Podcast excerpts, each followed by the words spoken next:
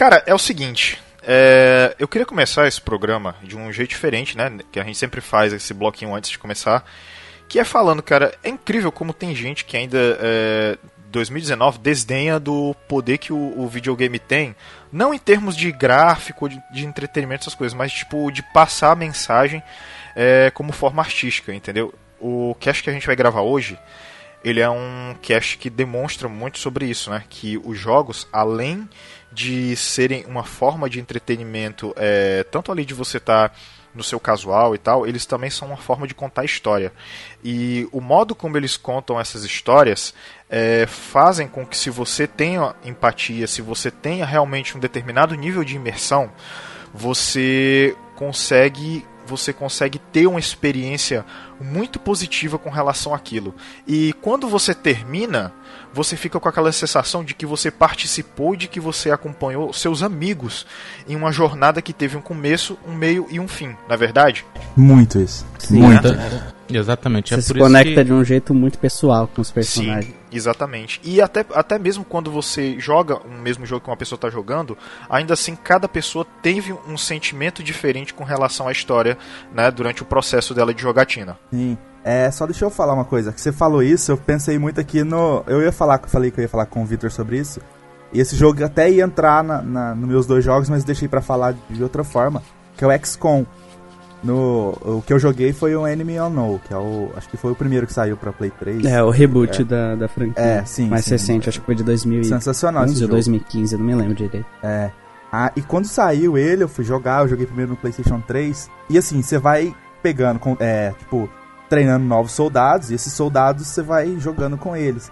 E você se apega muito com, o, os, com os soldados, cara. Tanto que, que às vezes você tá numa missão e um deles morre, aí depois eles aparecem na. na no memorial. No memorial, cara. Aí você fica bem assim, você fala. Você acompanhou ele toda aquela parte e depois chegou numa hora ele morre, assim, sem, sem mais nem menos. É bem. Sim. É, e você é, fica. É muito isso, você fica muito conectado com, isso. Com, com sua tropa. Você fica triste não só por, por tipo, você perder, às vezes, um soldado que era muito bom, que fazia uma diferença na, nas batalhas, mas porque você isso. perdeu alguém que você foi acompanhando o crescimento, assim, desde o começo. Né? Foi customizando tudo com carinho ali, às vezes você até colocou o nome de algum Pô, conhecido é? seu no, no personagem, né? Customizou ele lá, a aparência e tal. E você cria a história deles na sua cabeça, né? Tipo, Isso. Ah, era um, um soldado americano. Inclusive no 2 dá pra você escrever uma biozinha do personagem na, no, na página de criação dele lá. E aí quando, quando esse personagem morre, aí nossa. nossa é aquela é, tristeza. É. é isso aí, cara. E você sente meio que, tipo, cara, eu podia ter feito diferente para ele ter sobrevivido, mas. Sim Infelizmente eu não consegui. É. Exatamente, Isso mostra a conexão com, com o personagem, com os Cara, personagens. É verdade. Pô, e eu me lembro disso que tinha, não, de, não nesse nível, mas é, no Fire Emblem do Game Boy Advance, você é, é, uma parada acontece uma parada parecida porque por exemplo você se você é, se o seu personagem morre quando você está em campo na campanha ele não volta mais entendeu tipo não é aquele negócio de ah tipo ele só morreu aqui você pode rever ele depois não ele ele tipo morre de vez, entendeu? Ele morre de vez, ele não aparece mais na história. Então isso é, isso é legal, tipo, é aquela parada. Ah, valoriza o teu personagem, ele não é só um peão, ele é um ser humano ali, né? Virtual, mas é um ser humano, né? Tem, tem essa... E também te incentiva a, a, ser mais estratégico nas decisões a... também. Isso, coisas, né? exatamente. Né? É, é, como se você dissesse, ó, oh, você tá lidando com a vida, cara, e essa vida não vai mais voltar, entendeu? Exatamente. É, fazendo é uma pequena comparação, né? Eu tava assistindo aquele famoso filme Kung Fusão, né? Tô, acredito que todos tenham assistido, né? Muito bom, por sinal. Maravilhoso. Só que ele é um filme de comédia com muito drama, por incrível que pareça, morre muitos personagens, até mesmo de forma trágica, né? O que diferencia a, a sétima arte, né, da décima, que é o videogame, é o controle, que somos, nós somos os personagens, nós controlamos eles. Então o que diferencia é, é essa manipulação e controle de personagem, cara, porque nós somos o personagem. Eu lembro muito quando eu tava jogando Final Fantasy VII, né? E apesar de ter alguns artifícios para a gente ressuscitar alguns personagens, né? A gente perde o controle sobre a história, né? E chega um momento que a gente perde uma das protagonistas, né? E não há nada que a gente possa fazer. E muita gente na época que jogou se sentiu triste. Eu, quando joguei lá, em, acho que foi em 2017, 2016, Cara, eu fiquei assim, não, deve ter alguma maneira que devem ter descoberto Você hoje você fica dia. arrasado, né, cara? Uhum, E realmente, exato. e nos dias de hoje realmente descobriram como salvar ela. Só que é é de um bug que realmente não, não afeta nada. Ela vai morrer, vai morrer de qualquer forma, entendeu? Exato, É, exatamente. fora que eu acho que você, tipo, usar de bug, glitch, essas coisas meio que ultrapassa. Eu acho É, que tira, não o- tá tira a emoção da, que o da programador situação. pensou pra você. É. Exatamente, é. É, você Eu tenta também. contornar o sistema todo pra É, conseguir o e- que você quer. E geralmente Caso- depois disso não vai ter, você não vai ter a mesma experiência. Provavelmente vai ter alguma coisa travada, alguma coisa bugada ali. Então, É, fatalmente um você vai acabar perdendo um pouco da imersão, né? Porque você vai pensar, pô, Claro. consegui dar um jeito aqui, talvez em outro momento também consiga.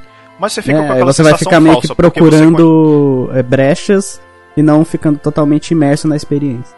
você fica com aquela sensação falsa de que ele tá vivo, né, e tal, mas na verdade na história não foi isso. E assim, é, você tem você tem toda a experiência de conexão com os personagens e todas essas coisas, né? Sim. Então, é isso.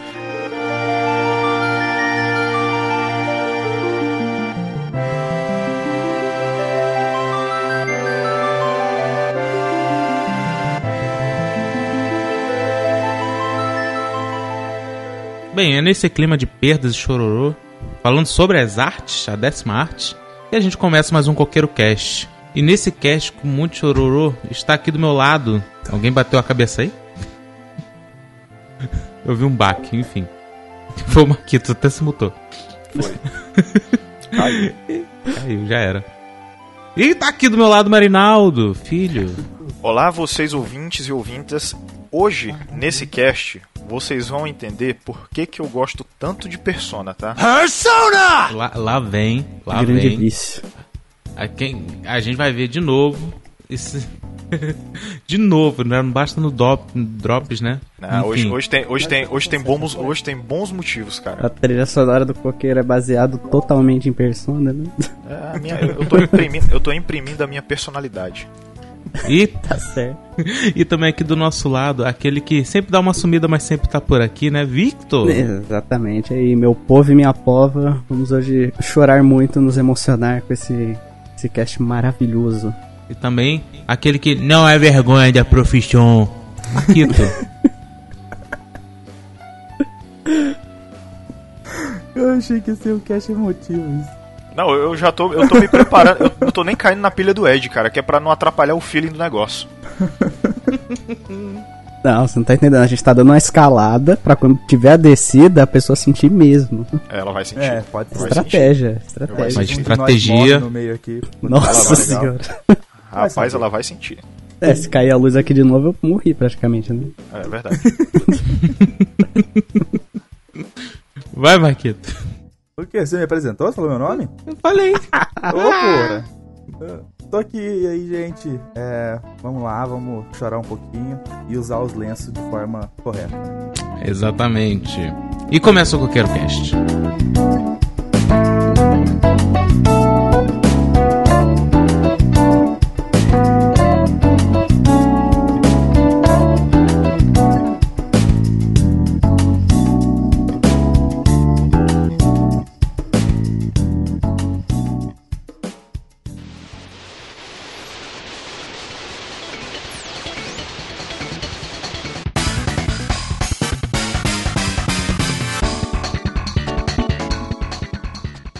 Bem, antes de tudo, né, da gente começar, né, esse tema, né, é, eu acredito que todo mundo aqui tenha passado por alguma experiência, né, sobre isso. Marquito mesmo deve se cagar aí faz jogando Resident Evil 7 e realmente o videogame é muito isso, é imersão. A imersão conta muito. Nossa, Tá e louco. como? Sim, 90% da experiência de qualquer jogo é você Sim. conseguir se conectar a ele de modo que você, tipo, você cancela tudo que tá ao seu redor e tá focado ali vivendo aquele mundinho. Exatamente. Até, até jogos assim que você acha que não precisam de imersão para o pessoal se divertir e tal, realmente precisa. Por exemplo, pra pessoal, galera que joga FIFA ou joga PES, por exemplo, quando você tá lá montando seu time na, na Master Liga, você cria uma história pros seus jogadores, você cria uma história pro seu time. Você, você tenta entrar naquele mundinho de contratação, ah, porque eu vou contratar o jogador desse time, ah, porque eu não gosto do time tal, ele vai ser meu rival. Você sempre cria esse, essa história pra dentro do jogo. Até desde muito tempo atrás, quando o jogo não te mostrava história nenhuma, né? Quando Você era o Superstar Sucker Deluxe. Exatamente. Nossa, Campeonato Brasileiro 98. Ronaldinho Soccer. Campeonato Brasileiro 98! Acredito que Os bomba pet da vida. 100% atualizado. Acredito também que. Assim, motiva a gente, né? Não querendo ou não, eles jogavam futebolzinho depois, ah, vamos bater pelada, que não sei o que, e tu tentava replicar o que passava ali. Sim. Pelo menos não sei com você, mas comigo era assim. Tanto que eu e meu irmão não podia jogar muito Mortal Kombat. ah, eu, ah, eu já falei, né? que eu- Eu quebrei o óculos do amigo meu. Já. Brincando já. de Mortal Kombat. Graças a Deus, aqui os irmãos nunca quebraram nenhum osso um do outro durante essa experiência. Amém. Amém. Ah, tive primos que quebraram sofás brigando assim, brincando de lutinha. Rapaz, Teve um que, que Eu- quebrou a- o estrado da cama, foi maravilhoso. Olha, antes de- da gente entrar, eu quero contar só isso aqui, mas teve uma vez que eu e meu irmão tinha jogado Mortal Kombat e a gente já fazia a luta. Eu fazia, eu era mais praticante de judô e ele já tava entrando no MMA. Só que aconteceu, a gente tinha uma, onde eu estou aqui, tinha uma mesa de de, de plástico. Aquela de barzinho mesmo. E rapaz, teve meu irmão chegou por trás de mim, me deu uma gravata. E o meu primeiro, a primeira coisa que eu fiz foi jogar ele sobre o meu corpo pra jogar ele depois pro outro lado. Dito e feito, joguei ele pro outro lado, em cima da mesa de plástico. Nossa, quebrou. se, ao meio, Por quê? perfeitamente. Nossa, Por muita cena de WWE isso daí. Por que, cara? Cara, sabe, a tensão da luta foi sumiu na hora. Na hora. A gente pegou aquela mesa, parte, literalmente partida no meio, bonitinha. Pegou, juntou tudo bonitinho e botamos um paninho e fomos embora, nada aconteceu. Mas é claro que alguma hora uma Colocou um maioria... banco embaixo da mesa pra fazer um apoio, né? Não, não fizemos isso. Não- éramos tão espertos. Tanto que che Ah. mamãe chegou e já pum, caiu de novo e, e tivemos que levar uma bronca danada, né? É Infelizmente. maravilhoso se alguém fosse servir o almoço nessa mesa. Imagina um climaço lindo. É, bem, depois meu irmão pegou um, é, aquelas, aqueles ferros grossos e costurou a mesa de cabo a rabo, né? Mas é, é a emoção que leva na, pra gente, né, velho? É isso que eu tô tentando aqui chegar, né? É quando você fica tão imerso que você imprime o sentimento do jogo pra fora dele. Você sai dali e você fica emocionado, então você fica empolgado. Aí acontece essas coisas aí. Sim, sim, é verdade. E, e se você e se você for daquela criança que tem imaginação fértil, você se imagina estando na situação daquele personagem acontecendo alguma coisa mirabolante, você tem que salvar o mundo, lutando. Eu só vou fazer aqui uma pergunta pra relacionar algo. Alguém de vocês tem músicas de jogos no celular? Eu tenho. Eu tenho um monte. É. Eu tenho a trilha sonora de Symphony of the Night inteira. Eu também. Eu da acredito que. Marinaldo, Marinaldo tem a do Persona 5 também, todinha aí Eu tenho, eu tenho, eu tenho, eu tenho no meu celular do Bloodstained, do Castlevania Symphony of the Night e ah, um compilado de músicas do Persona 3, 4 e 5. Agora, vou, vou- vou direcionar aqui pro Marinaldo que eu conheço mais a, a ele aqui. Vou entrar até numa sonorização nessa parte. Por favor. Está chovendo, Certo. pouco fraco. Você sai de casa, abre o seu portão. Deixa a cachorra parar, peraí. Julia! Ah, Tá chegando. Vai, peraí, peraí, gente. Tá chegando gente aqui em casa. Faz Não, parte, faz parte da sonorização isso. Relaxa, cara, lá. relaxa. Faz parte do podcast Raiz. É, relaxa, vou, vou diminuir aqui. relaxa. Mas Não. imagina tá chovendo. Você abre o seu portão, sai de casa, abre a sombrinha, coloca o fone, tá tocando Beneath of the Mask. Beneath of the Ma- a versão de chuva, inclusive, A versão Yeah. de chuva. que é a versão mais calma. É.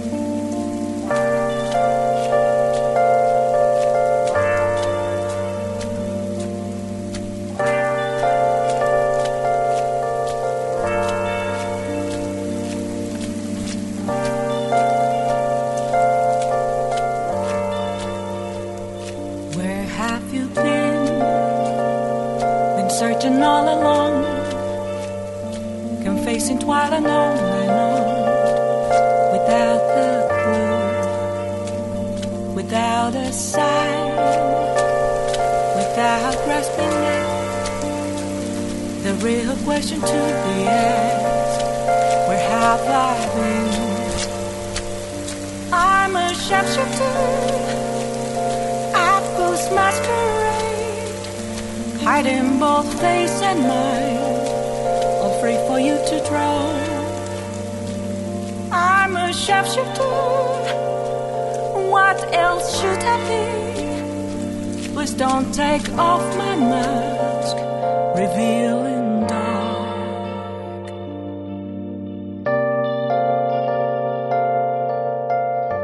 Pô, eu fiquei tão arrepiado agora, vai tomar no cu, Ed. Não é? Me arrepiei É. todo, cara. É, É, é, isso mesmo. isso. É de arrepiar. É, cara.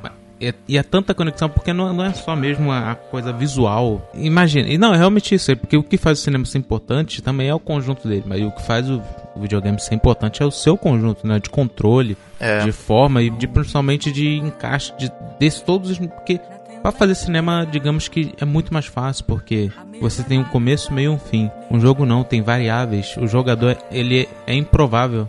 É ele quem manda, ele pode, nossa, tô de frente a isso aqui, mas eu não vou agora ali, eu vou voltar, vou lá naquela outra parte que eu, que eu vi e não entrei. Exatamente, é desse jeito. Num filme, o diretor ele tem tipo o controle total da obra, né? Ele Sim. faz as coisas, ele entrega pro, pra pessoa a experiência que ele quer passar, mas no videogame a pessoa vive a A experiência pessoa vive a que experiência. existe ali, né? Não necessariamente o que já tá definido, mesmo em Tanto jogos é que lineares. existem jogos, tanto é que existem jogos que, por exemplo, tem vários finais. O próprio o For Golden, o Persona 4 Golden, que foi o que eu joguei agora, ele tem sete finais diferentes, entendeu?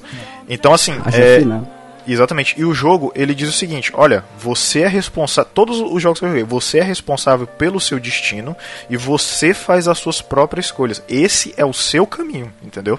Ele, ele é, bem, e é bem explícito no começo, porque é, por, en- enquanto você está aceitando os termos lá de um contrato, né? Que ele fala que quando você começa o jogo é um contrato, ele diz: olha, você é responsável pelo seu destino e você, né? Essas coisas. Tá as nas suas- suas mãos. Exatamente, são suas escolhas. Você controla tudo. É isso aí. E igual eu tava falando da, da- de trilha sonora, tem um jogo que, assim, não tá também, não vou falar sobre ele, mas que emociona muito já direto pela trilha sonora, é esse Final Fantasy X. Todos os Final Fantasy Fantasy, né? Mas escutem essa trilha e vê se só escutando só ela, sem vocês sou- souberem nada da história do jogo. É um Já jogo que eu estou gosto chorando. muito. A música é linda demais, a música é muito, muito, muito bonita.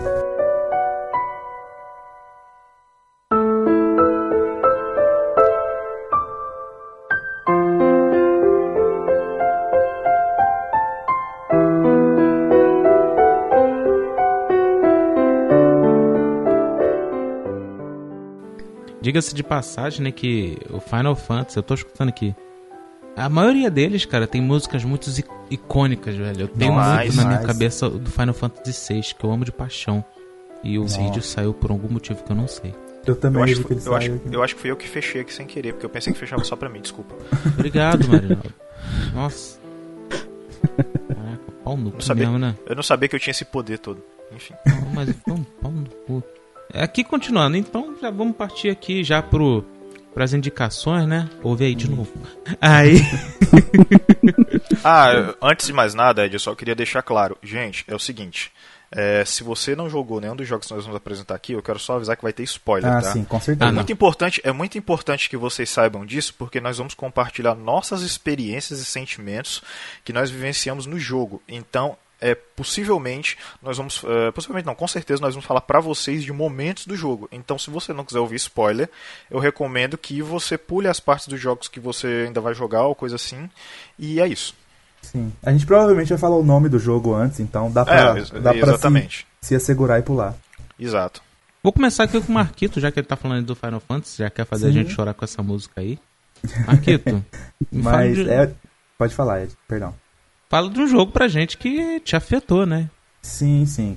É, eu não vou falar de Final Fantasy, é, eu não vou falar de Final Fantasy X, porque assim, eu não quero realmente falar dele, porque eu não quero estragar o final pra ninguém que queira jogar, porque o, o jogo é Amigo. realmente muito bom. A pessoa não jogou até hoje. The Walking Dead é o jogo, né? Que é de 2012, foi o jogo da Telltale. Foi um dos primeiros jogos desses da Telltale Ele que saiu. ganhou o Game of the Year. Ganhou o Game of the Year em tudo. 2012. Mas é. Que é um jogo de escolhas, né? Se bem que, de- independente de sua escolha, o final sempre vai ser o mesmo, que é o final desse jogo mesmo, que é a parte muito emocionante. Que você tá. Você acompanha todo o, a trajetória do Lee, né?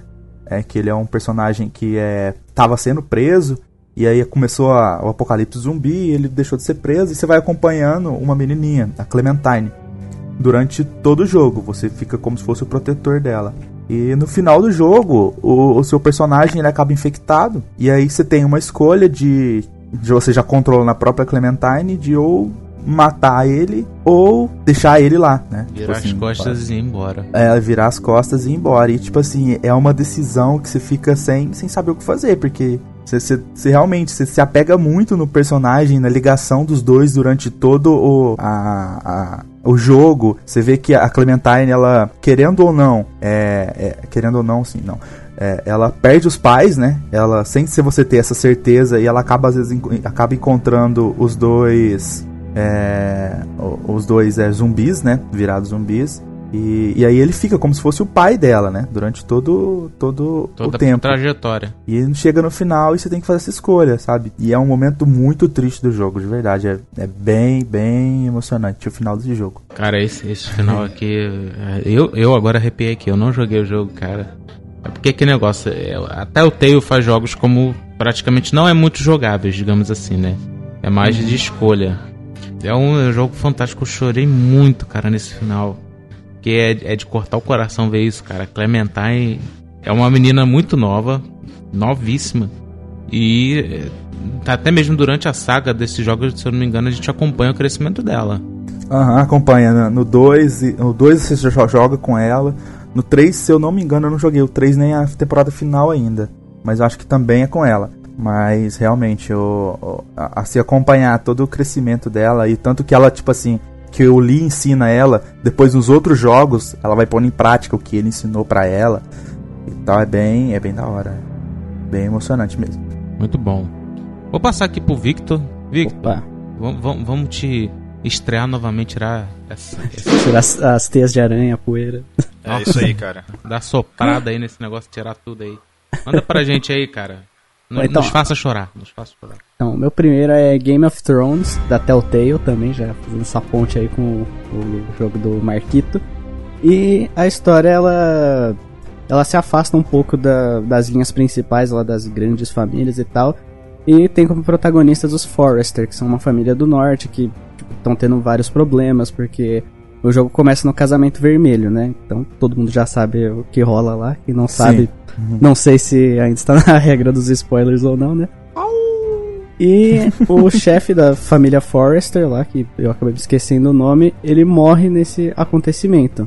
E o filho mais velho da família se desaparece também no meio da confusão. Aí sobra só a mãe da família e os dois filhos gêmeos que são menores. Então, tipo, a família ela tá completamente desestruturada em risco de qualquer um que queira é, ir contra eles, que são principalmente os Whitehill, que são os, os rivais deles lá na, nos conflitos mais econômicos e tal. Principalmente agora que o, norte tá no, no controle dos Bolton, né, e não dos Stark.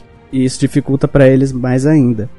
E aí o, o Ethan, que é o, o gêmeo mais velho, ele tem que tomar a responsabilidade agora pra ele. Então, tipo, tá nas mãos dele, você vai seguindo ele lá tentando é, manter a família junto. Tipo, tem até um outro filho mais velho, só que ele foi exilado da família, ele tá em outro continente, então, tipo, a família ela tá meio que indefesa nessa situação. E é capaz que tenha ali entre eles também um traidor. Então, tipo, tá tudo conspirando contra os Forrester o Meu tempo Deus, que todo. merda. Pois é, é dificílima a situação. E o Ethan, ele é bem mais novo. E ele tem que aprender a, a governar a família, manter todo mundo junto. E, bom, spoiler, acontece que em certa hora o, o Ramsay, Ramsay Bolton, que na época ele ainda era Ramsay Snow, se eu não me engano, ele vai confrontar o Ethan. E, tipo, nessa hora, depois no final das coisas, meio que de surpresa, assim, ele pega e esfaqueia o Ethan na garganta. É pra, pra mostrar que é ele que manda e não é pra. cortando as asinhas dos Forrester, sabe? Rapaz. E aí depois a. A Talia, que é a irmã gêmea dele, ela tava compondo uma música lá e tal. E essa música depois é usada no funeral do, do irmão. Que é muito Caraca, bonita, até eu vou pegar aqui Nossa. depois. E tipo, dependendo do- das suas escolhas em alguns momentos de diálogo, pode mudar o título que é dado pra ele, que é The Bold, ou The Wise, ou The Brave. E nossa, é fantástica. Father and son are returned to the earth, to the ice. And from their sacrifice, new life begins. Iron from ice. Iron Iron ice.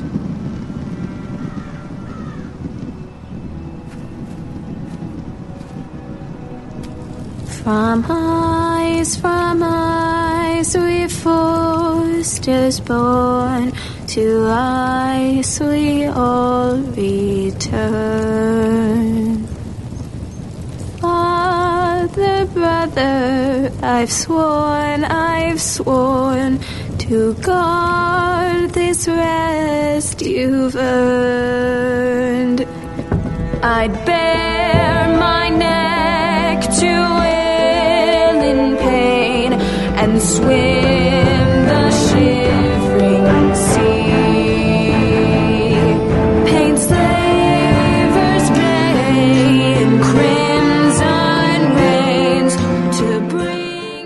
Eu.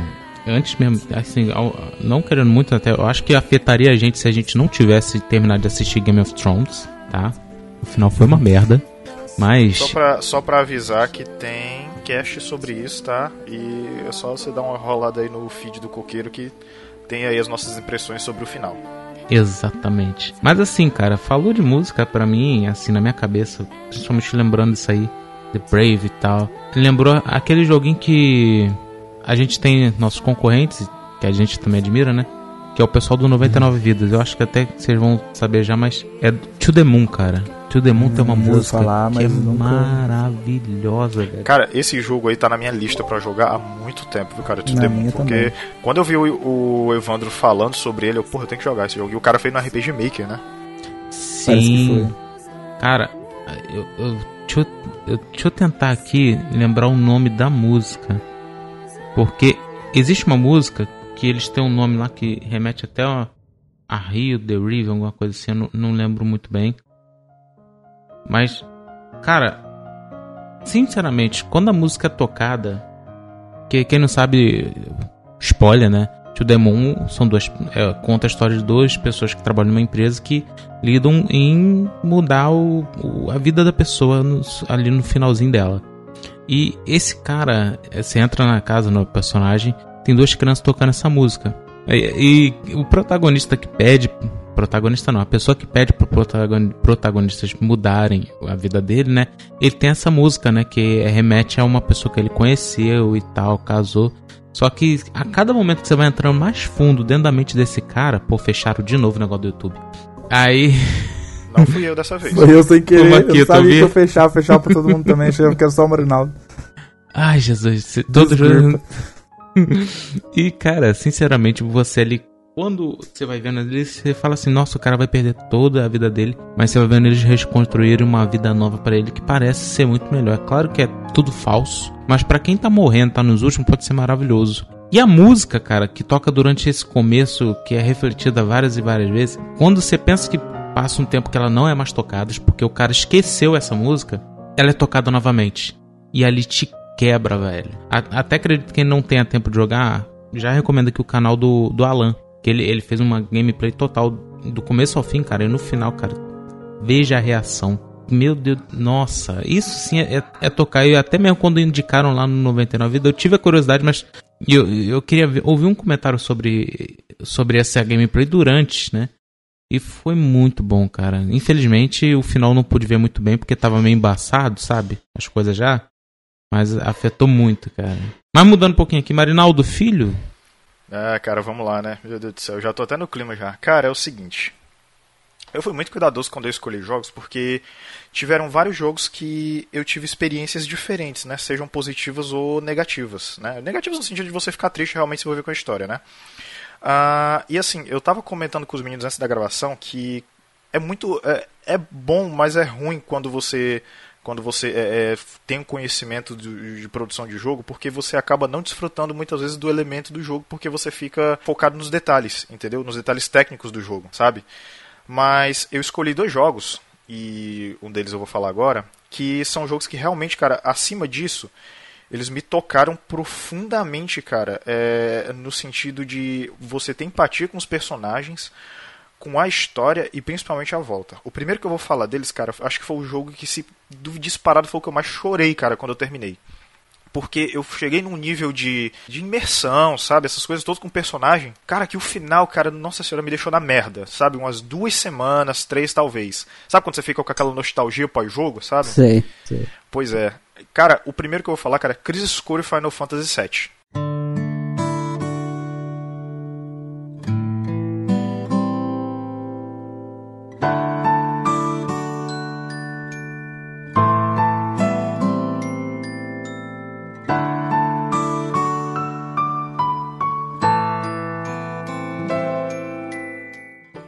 Pra mim, cara, o 7 é um jogo muito icônico, mas o Crisis Core, nossa senhora, cara. Primeiro que você tem é, o Zack, né, que é o protagonista, você tem toda a história dele e assim, você percebe que ele é muito ligado ao Andio, né, que quando você começa o jogo, o Zack, ele é um soldado de segunda classe, da Soldier, né? E no decorrer do jogo, ele se torna soldado de primeira classe. E ele tem é, o Andio, que é, além de ser um mentor, além de ser o mentor dele, funciona na figura paterna, sabe, dele. E assim, cara, no decorrer do jogo, à medida que você vai, que você vai conhecendo, vai vendo os, os mistérios acerca do, de um vírus lá da degeneração que está sendo usado para fazer cópias e tal, você vê que o Andio, ele é o portador da, da espada, da Buster Blader, que mais tarde vai ser do Cloud, né? Só que ele diz: Olha, essa espada aqui é a honra da minha família. Foi dada a mim quando eu me tornei soldado e tal. Ah, e cara, e tem um momento em que você é, em que você vai enfrentar o Andio, que você enfrenta ele, aí você vence e você ganha a Buster Blader dele, né? A Buster Sword dele. E assim, até tem cenas que remetem muito ao Final Fantasy VII, que é a cena onde ele tá encurralado lá pelo Andio e pelas cópias mutantes, e aí ele pega e usa uma parada no chão que ele cai no, no, teto da igreja da Aerith, né? Que é uma referência clássica ao Cloud caindo no, no do, na, ali também, né? E tem até o Hello, que ela sempre fala, Hello. né? Mom? Hello? Hooray! Heaven?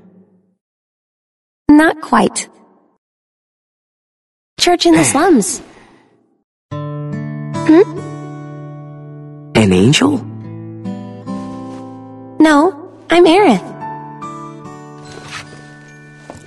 You fell from the sky. Huh? Scared me. So you saved me, huh? Not really. Hello. That's all I did. Ah, e cara, eu tô tremendo aqui falando do jogo, puta que pariu. Ah, e tipo assim, é, e ele já tem essa conexão com ela. E, cara, é muito forte porque a música do final é uma música chamada Why, né? Que. E, e, quando acontece esse período, que eu acho que marca o meio do jogo, sabe? É o meio do jogo porque tem uma transição, que é inclusive ele muda até o visual dele para o que ele é hoje em dia, né? Que é aquele cabelo mais para trás, só com uma mecha caída na frente. E é muito icônico, cara, porque tem uma versão instrumental dela, que é só na guitarra, sabe? Bem devagarzinho. E aí quando essa parada acontece, ele já tem meio que um vínculo ali, um namoro, mas não namoro com a Aerith, sabe? E ele vai para a igreja, aí ele se senta de costas para ela e aí ele baixa a cabeça lá com a espada e começa a chorar e começa a tocar essa música instrumental, entendeu? E cara, puta que pariu, quebra muito você ali. E aí você vê que o tempo passa e ele tem sempre uma frase que é assim, é Embrace your dreams and whatever happens, keep your honor é, as a soldier, né? Que é abrace seus sonhos e não importa o que aconteça, mantenha sua honra como soldado. E ele sempre fala isso pros recrutas dele, né? Que ele vira soldado de primeira classe, né? E no final, cara, que é quando ele. Pô, sabe uma coisa? Eu, eu já passei. Acontece lá várias coisas e ele tá afastado, né? Ele conhece o Cloud e tal, essas coisas. E ele, não, eu vou ver a Aerith. Aí eu vou voltar para ela, porque depois no jogo você descobre que ela mandou um monte de cartas para ele para saber como ele estava, só que ele tinha sido dado, dado como morto pela Shinra, porque ele era ele tinha sido uns que tinha infundido com as células de Gênova. Ele tinha sido usado como teste, tanto ele quanto o Cloud, né? Por isso que o Cloud tem essa conexão com o Sephiroth, entendeu? E com ele também. E com ele também. É, e quando ele decide voltar, cara, ele tá no alto da montanha, que vocês vão lembrar, é aquela montanha que aparece no começo do filme do Final Fantasy VII, que é onde tem a Buster Sword lá, talhada no chão, entendeu? Ele tá lá no alto e, cara, na parte de baixo tá cheio de exércitos, cheio de soldados e máquinas da Shinra.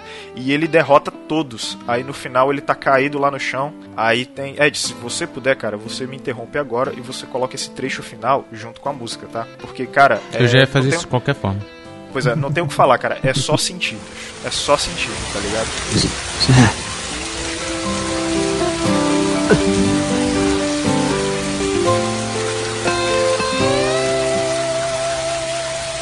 For the both of us. Both of us.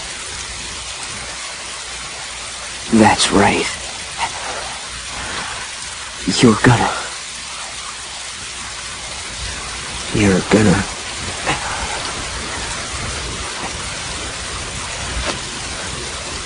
Live. You'll be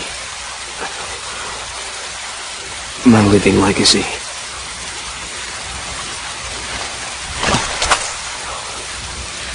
My honor. My dreams.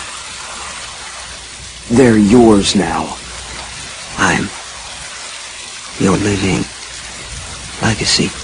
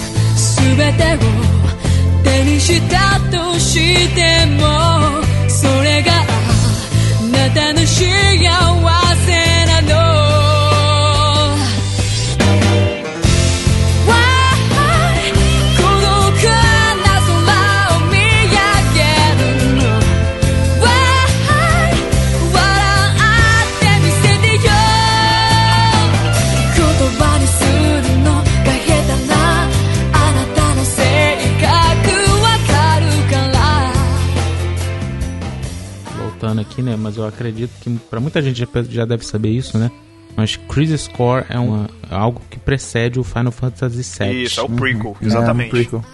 Exatamente. Ele se passa seis anos antes do Final Fantasy VII. Mas é muito recomendado você jogar o Final Fantasy VII primeiro pra Sim. ter o sentimento do Crisis Core.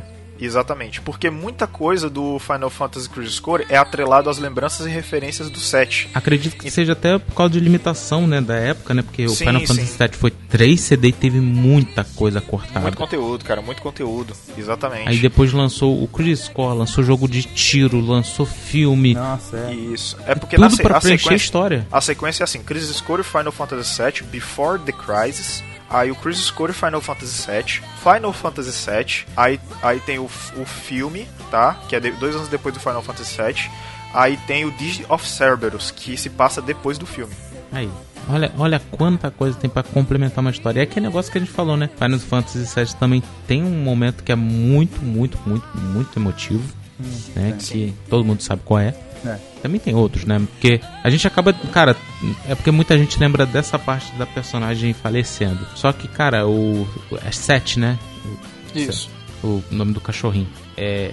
Eu não É lembro. o 13, não é não? É 13. Tre- É um número. É um número. É o, é o Red 13. Red 3. Esse aí é o Red. É. Ele, cara, a história de fundo dele, cara, é muito Sim. triste. Ele é a última da- dali da raça dele, entendeu? E- Exatamente. Só que a gente esquece isso aí, cara. Eu lembro quando eu tava assim, vendo essa parte da história, cara, que mostra que não tem CG, né? Que mostra ali a, constela- a constelação e um monte de outras coisas. E que volta ali, né? Voltei aqui. Que volta e aquele velhinho mostra as constelações todas, né? Pra você, falando assim: olha só, é assim, assim, assado. E você é de perder seu pai, sua mãe, e você é o último. Cara, você imagina como foi a vida desse personagem depois disso, dessa revelação. É muito, muito pesado, entendeu? E o Final Fantasy VII bate muito disso, principalmente até mesmo quando o personagem, né, que é o Cloud, ele perde suas memórias de novo. É, é um momento muito triste. Você fala, meu Deus, ele virou um zero à esquerda agora de verdade. Ele é, tá vegetando ali, vai ficar assim pra sempre. Bate um desespero. É, é verdade, cara. É verdade. É, é uma história muito rica, cara. É uma história muito rica. Todo Final Ah, Fantasy, né? É, todo, parece Final, que todo Final Fantasy, a sua maneira, é uma história muito. os- Tanto é os que eu- caras miram direto no coração. eles miram no coração. Right in Cara, the a- Kokoro. Cara, a- eu tava vendo esses dias, era uma tirinha do 9, né, cara, sobre o, o maguinho lá, que eu esqueci até o nome, o Vivi. Cara, a história dele é muito legal, cara, porque ele não se identifica como pessoa, como ser humano, se ele é só uma arma ou alguma coisa, né? Porque tem vários clones dele. Aí, tipo, é muito aquela história de você aceitar sua existência como você é, né? Que você também merece uma parte do mundo e que você não é só um objeto.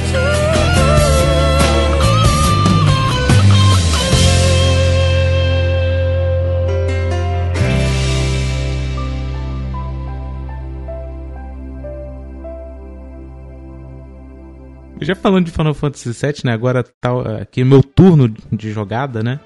Eu vou falar de Final Fantasy VI. Não vou falar do 7, né? Porque já estamos falando bastante dele, mas aqui o 6, cara. Primeiro de tudo, o- quando esse jogo me pegou, não foi no começo, não foi ali na introdução, foi quando apresentaram um, um personagem muito querido por mim, né? Que se chama Edgar. E tem um- o irmão dele gosta de luta. Eu tenho um irmão que o quê? Gosta de enforcar os outros por trás e eu jogo ele em cima da cadeira da mesa ali quebra tudo. Cara, é, é, por incrível que pareça, quando eu comecei a jogar isso aí, né? Porque eu tava na sessão de zerar todos os Final Fantasy. Eu joguei um, dois, três, quatro, cinco e fui pro seis. Um atrás do outro. Sem enjoar. Sem enjoar. Eu parei no 7. Eu parei no 7 porque não tem como emular os outros. E o 8 eu não gostei muito por causa que. jogabilidade. Mas enfim. O 7, cara, assim, ele conta várias histórias. Mesma coisa, o Final Fantasy VII ele sabe como abordar bastante as características de cada personagem que tem dentro dele. Ele não deixa um de fora, um outro é mais importante não. Porque e por que eu falo isso? Porque quando começa o Final Fantasy VI, você conhece a Terra, que é uma menina que está sendo usada como escrava, né? Tem ali um controle de mente em cima dela e ela é muito poderosa. Só que eles vão usando ela e- ela se liberta logo no começo do jogo. Conhece o Loki, que é um- também um personagem importantíssimo, também com um passado muito pesado. Mas logo após isso eles conhecem o Edgar, que já entra na história dele. Ali a história dele já começa ali, que é, é um rei, né? Que, que é- tinha um irmão gêmeo, então eles tiveram que disputar pelo trono e eles tinham interesses diferentes. E ele, para salvar o irmão dele das responsabilidades, ele joga o cara coroa com uma moeda que é zicada, só tem um, um dos lados, nos dois lados. E ele fala, ó, vai curtir sua vida, vai, vai fazer o que você quer, que eu vou ficar aqui, eu vou ser o rei dessa bagaça. e ele é muito inteligente. Ele, assim, o personagem realmente me conquistou. Tanto que no meu jogo, infelizmente, eu tive que reiniciar tudo para Porque sempre eu boto no- o nome do primeiro personagem masculino como meu. E no caso do jogo ficou dois. Ele cara, tava ficando estranho. eu até achava que era bug e tal. Mas assim, e conta a história dos dois, logo um atrás do outro. Também tem a história do Cian, que perde a família porque o Kefka, que é um demônio, né? Um- uma pessoa endemoniada, envenena o rio e mata um- uma nação inteira através disso. Que até mesmo outro general não aceita. Cara, vai tocando uma coisa atrás da outra. Só tem desgraça no Final Fantasy VI, cara. Isso toca, a, a gente começa a tocar não por amor a sério, mas por ódio ao Kefka, velho. Você tem noção do que, que é isso?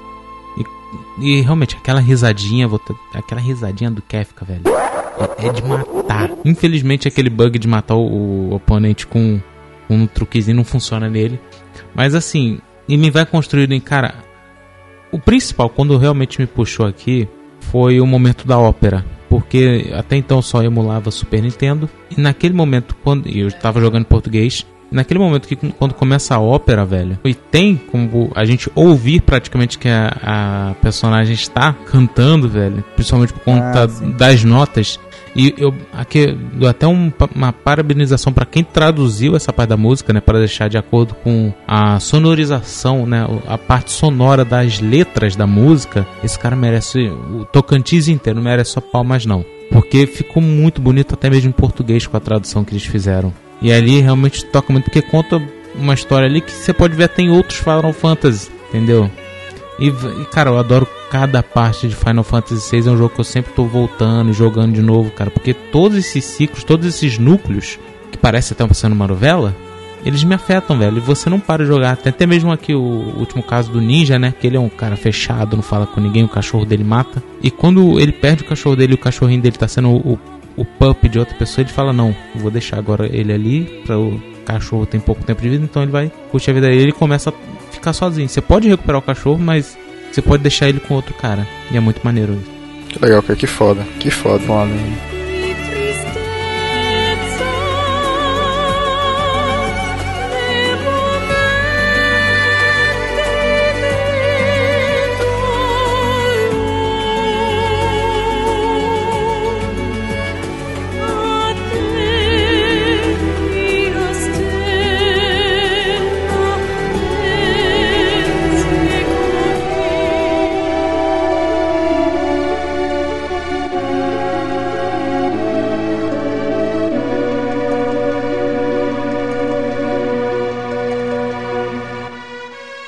Mas voltamos aqui, voltamos. Não, não, não choremos, não choremos. Não choremos. Não choremos. Segurar. Eu acredito assim que, sinceramente, é, a gente tem essa décima arte, que é os jogos. Cara, não, não tem comparação com qualquer outra arte antecessora a essa, talvez nem nenhuma outra arte que possa vir depois. Eu não sei vocês, mas tudo isso mesmo, cara, porque fotografia pode levar uma mensagem, uma história em quadrinho, música, som, a pintura, a escultura, cinema, mas nada vai ser tão imersivo como o videogame. Não, nada, Nada. é tão imersivo quanto o videogame. O- Mesmo porque, o videogame. É, cara, porque a todas as outras você pode ver que é você é mais passivo, né? Você tá só Exatamente. assistindo as coisas acontecerem, mas no videogame você tá participando também, né? Você tem uma presença mais ativa no negócio. Aí isso é, é, faz com que a experiência seja numa escala muito maior, cara. Numa escala muito maior. Sim, era isso que eu ia falar. As outras artes elas são mais contemplativas, né? O É, videogame ele é mais participativo. Acertou na mosca, Vitor. Eu, eu acredito que no futuro, quando o VR, né, se der certo, eu, eu fico imaginando uma coisa. Tem aquele jogo de FPS, né, de tiro que... Todo mundo fala que é uma das maiores traições do videogame, que eu esqueci o nome realmente do jogo agora. Qual? Que é, o- é um que eu... tu- se você... Ah, se você vê um, um helicóptero, né, com o seu sargento, ou seu superior... Ah, Call of assim, ah, Duty, Modern Warfare 2. Exatamente isso. Que o sargento vem lá, ó, você conseguiu pegar o negócio? Consegui, tá aqui. Aí ele vai lá, ah, beleza, te dá um tiro na barriga Tum, é. e mata o seu amigo. Cara, imagina se fosse em VR. VR. Se fosse enviar, é, a parada é séria. É. Cara, E é nesse, nesse mesmo jogo, tem, tem umas paradas bem fortes. Nesse mesmo jogo tem aquela famosa fase No Russian. Imagine se fosse em VR. Imagina se fosse em VR ia ser bem mais impactante. Eu até tinha colocado aqui na minha lista como emocionante assim. Você fica puto de raiva. Porque você pode é, matar ou não a galera que tá lá. Você, escolhe. Mas você vê os caras matando os inocentes, você parte daquilo, você fala, mas por que tô aqui? Não era pra eu estar aqui. É bem, é bem forte, é muito, muito impactante. É, cara. É isso aí. Quem pegou a referência aí do, do Mega Man? Eu não peguei não. Não, não, Ed. Pelo que, cara, eles tentaram ser dramáticos, mas só fizeram papelão porque a dublagem ficou ruim. No, this isn't happening. There's no reason for me to go on. What? What am I fighting for?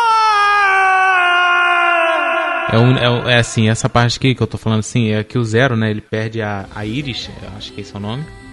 E ele, ele fala, porque eu estou lutando, só que é uma dublagem tão ruim, velho. Perde totalmente o sentimento que poderia ter nessa cena. Aqueles dubladores pagos com um salgado e um refri, né? Nossa, É. acho que nem o refri teve, engoliu o salgado seco, esse daí pra, pra atuar tão ruim, velho.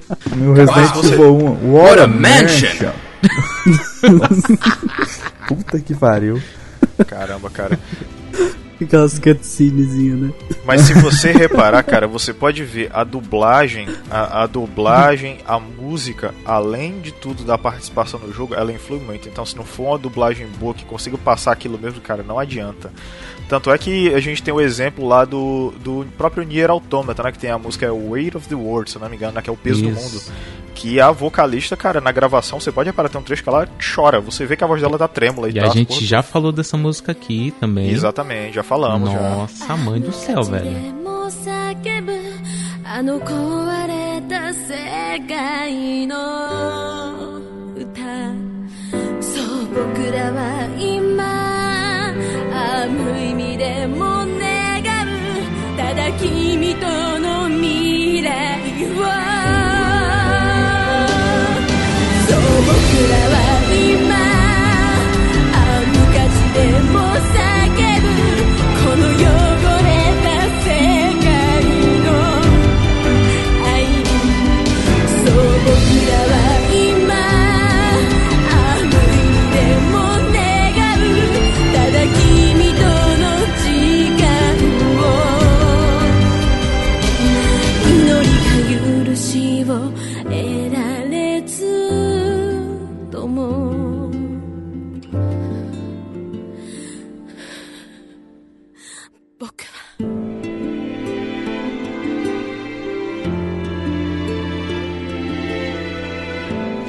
E, e outra coisa, essa música toca, acho que quando você faz umas certas escolhas. E muda para a versão em inglês quando você faz outras. Isso eu não me engano. Ou é questão de dublagem mesmo, tradução. Só que são duas músicas com letras diferentes e sentimentos diferentes dentro dela. É a mesma música, porém com dois pesos e duas medidas totalmente diferentes. E, mas, mas é aquele negócio que a gente tá falando, né? É como se fosse uma obra de arte. Que se uma parte não é bem feita, velho, já era. Não vai levar o que o cara quer, entendeu? Exato. É, desestabiliza o- a, a obra inteira, né? Sim. Se tiver um Isso. probleminha ali, uma coisinha que, tipo, de ter der aquele estalo de. Ah, não, isso daqui é só um jogo, isso daqui é só um. o que quer que seja. Né? Que tira essa imersão, por menor que seja a coisa, vai tipo, estragar a experiência inteira. Sim, sim. É, é, o que- é, é tipo, bugs fazem isso, alguns glitches fazem isso. A, a dublagem mal feita, igual eu mandei aí agora do Resident Evil, faz isso muito no primeiro jogo. Isso, cara. Que é, é- cara. Cara, o jogo, ele é tipo assim, a ambientação dele é muito, muito ass- assombrosa, assim. Você fica com medo o jogo inteiro, corredor pequeno. Mas é os personagens abrir a boca pra falar, você fala, puta que pariu. é um filme do Jim Te tira, Carrey isso, né? te tira do clima, né, cara? Nossa. Te tira do clima. Ah. E- Eu falo isso assim, tem mesmo por causa de imersão, o Far Cry 3, velho. Você tem toda aquela introdução e tal, aí vem o Vez, puxa o celular. Isso aqui era você? Nossa, legal, né? Caraca. Olha, mas nessa selva aqui quem manda sou eu. Well, I hope you remind your papa really, really love you. Because you two white boys, you look very expensive. And that's good because I like expensive things. I'm sorry, what did you say? What did you say? Did you want me to slice you open like I did your friend? Shut the fuck up! Okay? I'm the one with the fucking dick. Look at me. Look me in the fucking eye. Hey! You fuck! Look me in the eye! You're my bitch. I rule this fucking kingdom. Shut the fuck up, or you die. Mata o irmão dele, cara. Você fala, opa, deu merda. Vai dar mais merda ainda começa uma perseguição, velho. Que ali é a introdução dos comandos mais adrenalina possível. Senhora, que corre no W, mas corre 3, hein? agora. Puta, que jogaço. We're gonna find him. We're gonna free the others, and then we're going home.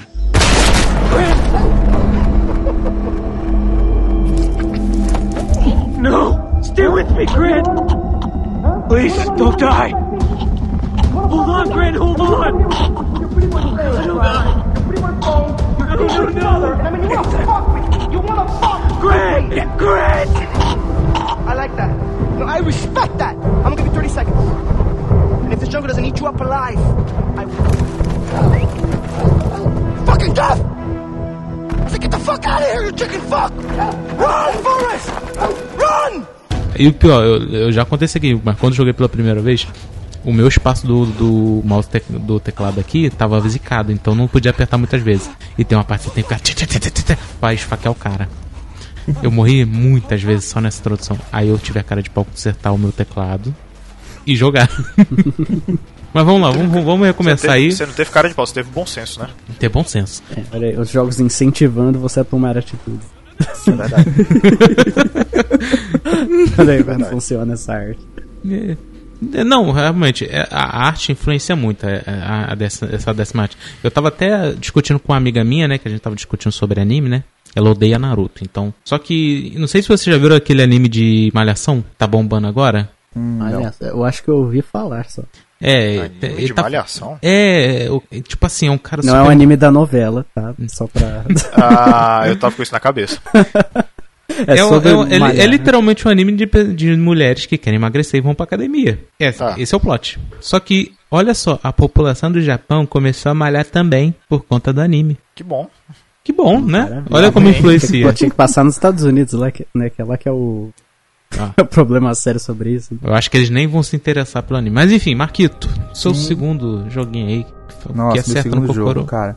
É, lá pros idos de 2008, 2009 por aí, eu, eu e meu irmão a gente conseguiu pegar um 360, né?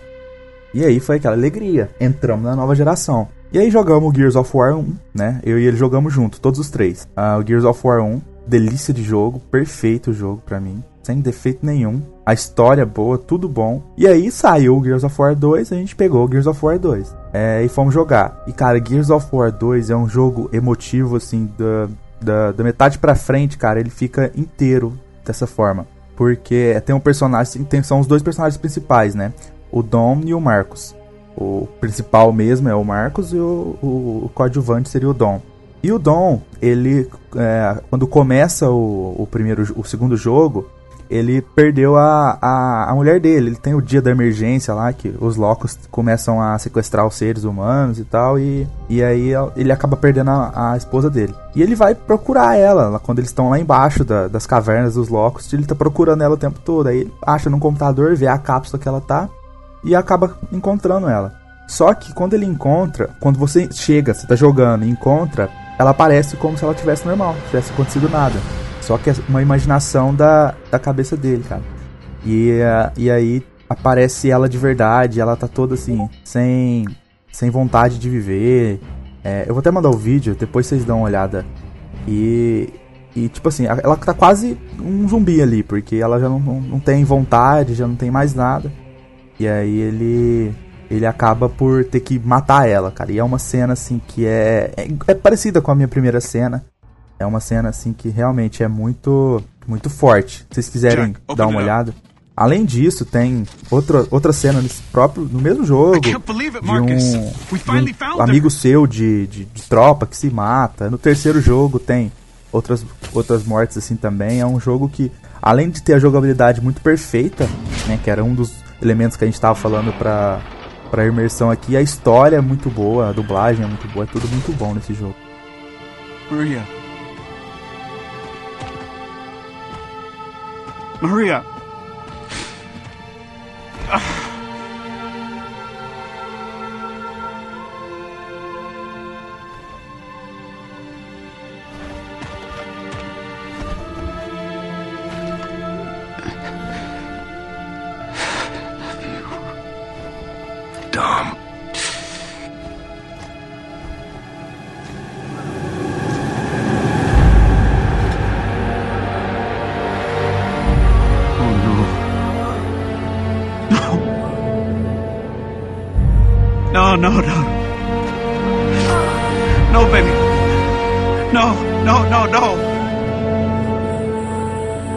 What did they do to you? Ah. I'm so sorry. I'm so sorry, Maria. I tried to find you. God, God, I, I did. Marcus, I, I, I don't know what to do. I don't know what to do, man. She. No.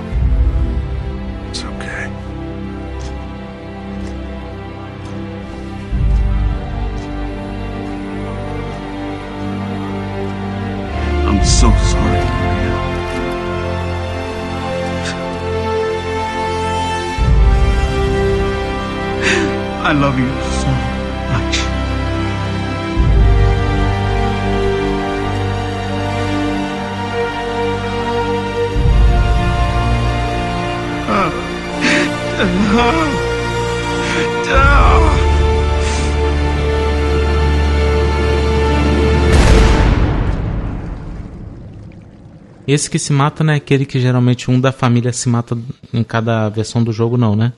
Não, não, não, não. Ah, tá. Não. Que tem isso, né? Esse aqui é, é, é um, de, um companheiro deles de tropa que, que se mata. por um motivo lá que é melhor jogar. Mas essa cena não é final do jogo, então acho que não... é um spoiler. É muito grande, mas não é Só, o final só me responde um negócio: o Giz, todas as séries entrou lá no Game Pass, alguma coisa assim? jogo. Tem todos, até o Todo. 5. Menos aquele Reach, né?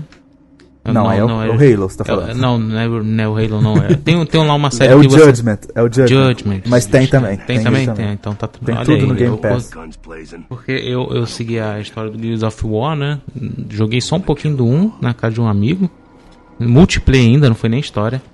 E, cara, que jogo bom, cara. que jogo Nossa, bom. Gears of War é muito bom. Nossa, é muito, muito bom. É, É, o é. 5 que saiu esse ano também tá lindo, tá perfeito, cara. Eu, não- eu não- só cheguei a jogar o começo, porque eu tenho de graça no Game Pass, mas não, não, não deu tempo de jogar mais, mas é sempre muito bom. e a história dele é muito boa. Rapaz, paguei um real em três meses. tá com essa promoção agora, se fosse eu pegar. O burguês safado. Negócio de cartão de crédito. O negócio é, é levar a fatura lá em cima. Chegar no cheque especial. Nossa. Você, é, cara, cara, fatura de cartão de crédito é igual a Sayajin. Você tem que levar até o limite pra poder transcender e aumentar o claro. limite. A meta é dobrar a meta. Exato. E quando chegar na meta, você diminui a meta pela metade. É a meta pela Porque metade. se você dobrar. É, Se dobrar, aí. é, Aí já era. Mas vejam o vídeo, por favor. Vejam o vídeo depois. Vou pensar no seu caso de ver vídeo. Não gosto de ver vídeo, não. Mas enfim, Victor, seu segundo. Seu segundo Então, jogo. meu, meu segundo jogo aqui também é o segundo jogo de uma franquia, que é do XCOM, né? Que tem os jogos mais antigos lá atrás, de, dos anos acho que 80, 90, mas. Chegou teve- o menino do XCOM. Chegou o menino do XCOM. Josexcom, isso aí. aí teve o reboot lá com o Enemy Unknown e o Enemy Within, que é a, a expansão, isso. E aí depois, anos mais tarde, teve o XCOM 2 e tipo, o XCOM ele sempre foi um, um jogo mais voltado pra jogabilidade, né? Tipo, você se conecta com os seus soldados e tal, mas o jogo ele ele tem os seus personagens que vão te ajudando lá, tem o Bradford, que é o chefe de operações, tem o engenheiro lá, que é o Shen, que é um velhinho japonês, a doutora Valen, que é a cientista.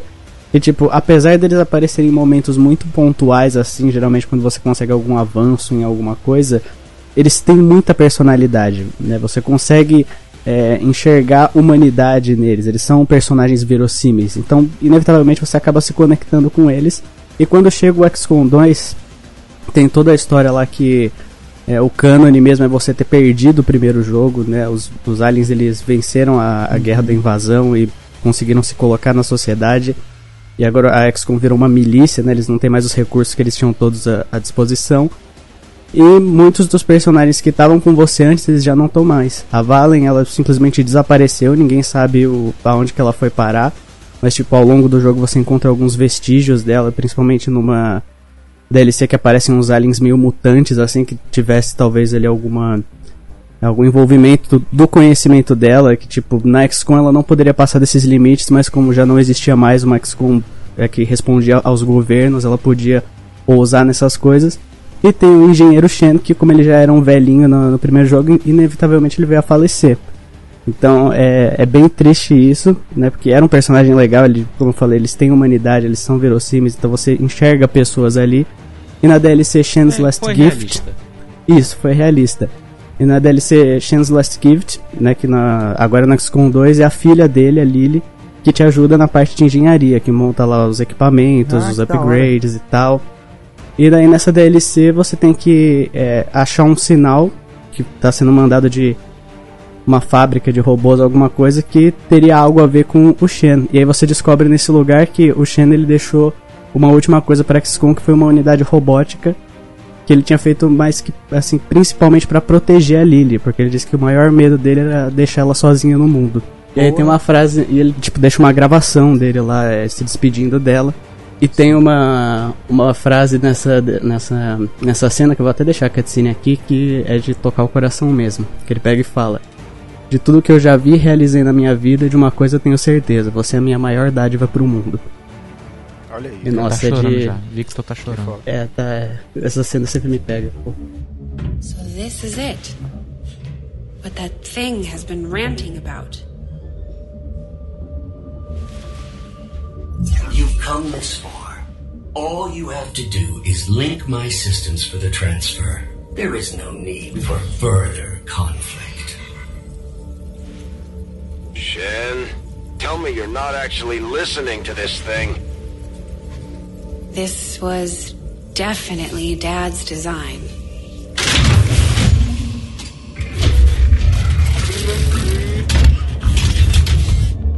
Identity, Shen, Lily, awaiting impression. No.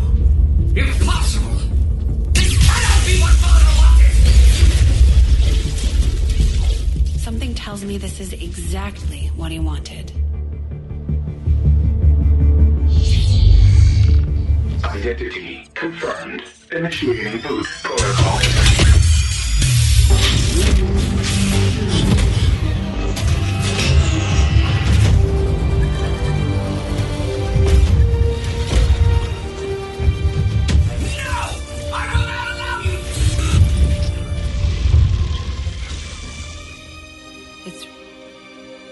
Him. Lily, if you are seeing this message, it means that you have successfully activated the Spark prototype. It also means that in all likelihood, I am no longer with you. It was always among my greatest fears that I would leave you alone in this world. You didn't. I had hoped this day would never come. But since the loss of the commander, the XCOM project has suffered. Our latest reports indicate we cannot hold space much longer. To that end, I have accelerated the development of the Spark robotic prototype. I believe that someday this machine will prove pivotal to humanity's survival. Though the unit is not ready for manufacturing, this prototype has been coded for one specific task. It will protect you, perhaps better than I ever could. For of all I have seen and accomplished in this life, Lily, there is one thing I know for sure. You are my greatest gift to this world.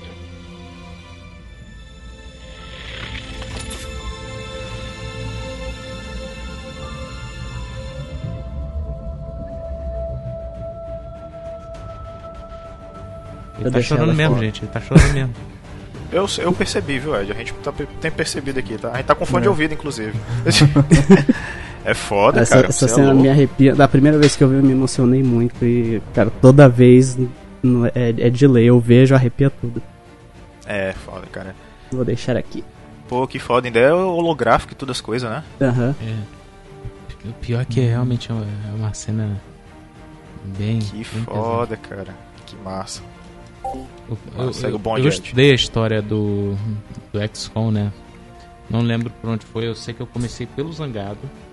Eu queria saber mais sobre a história, porque infelizmente ele se abstém de muito spoiler. E realmente. Ele joga, ele, ele joga sempre a primeira meia hora das coisas, né? Ele faz série completa. Ele faz ah, os dois, né? Ele faz os dois. É, ele joga o jogo inteiro offline e depois ele posta análise, mas Tem tem também esses, essas primeiras impressões, assim, que ele. Ah, mas vai- ele dá, uma, ele dá uma cortadinha, né? Sim, sim. Ele, ele, vai- ele é Ah. bem sucinto nas informações, né? Ele evita passar por spoiler. Existem poucos que ele fez dando spoiler, entendeu? Pouquíssimos. Que o pessoal pedia, ele foi lá e fez. Ou às vezes, tipo, não tem como, né? Você tem que contar algum spoiler, alguma coisa pra conseguir fazer que a pessoa que não jogou entenda alguma coisa da história ali. Principalmente. Sim, sim. Mas, cara, XCOM é, é realmente aquele negócio de você tá ali controlando o personagem. Tudo bem que às vezes tem aquela gafe, né? De você tá na frente do Alien e ter aquela cinematic e 0% de tiros acertaram. Ai, não, isso é. Nossa. É fogo. É, é Então- foda você É. ter que partir pra ação depois de você ver um negócio desse, né? Mas Pois você- é. Se- sempre aparece um alien novo, assim, conforme vai avançando o jogo e você nunca tá pronto. Nunca, velho. Você sempre Porra. pensa, pô, agora eu tô todo equipado aqui, não sei o que. Aí surge um alien novo aí, caralho. Porra, eu lembro direitinho do meu veterano, aquele primeiro veterano do primeiro jogo, você tá com ele lá fortão, totalmente OP. Aí aparece aqueles esquisito alongado que parece um humano que veste um terno lá. Eu falei, pô, Ah, matou meu Thin Man. É, me matou meu veterano. Eu falei, pô, Eles cospem veneno, aí, É. nossa, eles têm pouca vida, mas o dano que eles dão é muito, é muito Uhum. sacanagem. E, tipo, tem uma cena no XCOM 2 que é bem assim, que é logo no começo, que é um dos primeiros aliens novos que aparece, que ele é shapeshifter. Então, tipo, as missões que você tem que resgatar pessoas inocentes, Nossa. ele pode ter um deles escondido aí. Nossa. Ou mais. Ah, Aí, tipo, entre, o, entre o, Os reféns. entre os reféns. Aí, tipo, você vai correndo pra salvar a pessoa, né? Que é só você entrar na área de, de ação dela, que ela é salva, ela corre pro ponto de salvamento dela, a nave, ou o que quer que seja, e corre o risco de você ir até essa pessoa e ela se transformar nesse. Nesse Faceless, que é, né, que é essa criatura. E é tipo é um bicho gigante que dá, Mas sei lá, uns 8 de Tem dano como por saber ataque. antes que é um ou não? Que eu saiba, não. Deve ter, tipo assim, algum gadget, algum equipamentinho lá que você usa que talvez te dê uma bandeira, mas normalmente Caraca, mas aí é você não sacanagem sabe. demais. É muita sacanagem. É a vida real, Ed. É isso aí. Você nunca É sabe quem é real. quem de verdade. né? Eu vou. Exatamente. Inclusive tem alguns alguns efeitos lá na, porque tipo, você tem que também combater os avanços dos aliens também, né? Porque agora eles estão muito na sua frente, então você tem que correr atrás de destruir instalações e conseguir manter eles a um nível que você consiga alcançar. E tem alguns momentos que você tem que escolher é aquela coisa de cada escolha uma perda. Aí tem umas das perdas que é tipo, em todas as missões vai ter um faceless escondido independente do que seja. Nossa. Caraca. Aí é foda. Aí É tinha que ter foda. um Gagad mesmo. O Marinaldo tinha pedido pra deixar ele pro final, só que eu não vou fazer isso. Marinaldo, sua vez. Cara, você- o cara, o cara é mau caráter, tá ligado? Só porque eu precisaria de mais tempo hábil pra falar. Então Você seria ideal falar, que eu cara. ficasse por último. Tá Bom, tranquilo. seguinte, cara, meu segundo jogo, cara, é... não faz muito tempo que eu terminei ele, tá? Porque, eu, é, como eu falei, esse semestre todo eu tava andando muito, muito, muito de ônibus, né? Tava indo muito, muito de ônibus indo pra faculdade. E aí, pelo menos 8 horas Pãozinho por na semana... boca, correndo pra pegar o ônibus.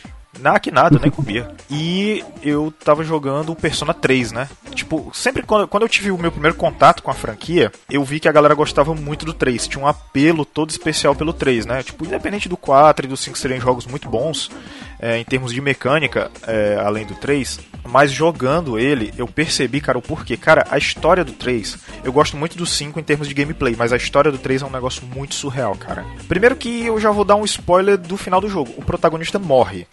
É, o, o do- o protagonista do 4. Pois é, o protagonista do 4 e do 5, eles. Não, não acontece com eles. Eles, tipo, eles sobrevivem.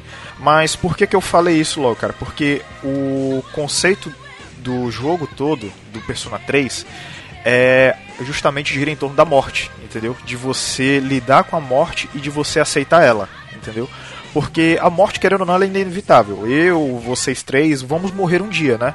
Mas o fato disso é como você vive durante o período como você, que você está vivo e o quanto você aceita que isso é inevitável. Entendeu? São muitos elementos artísticos é, durante o jogo que faz com que você entenda isso.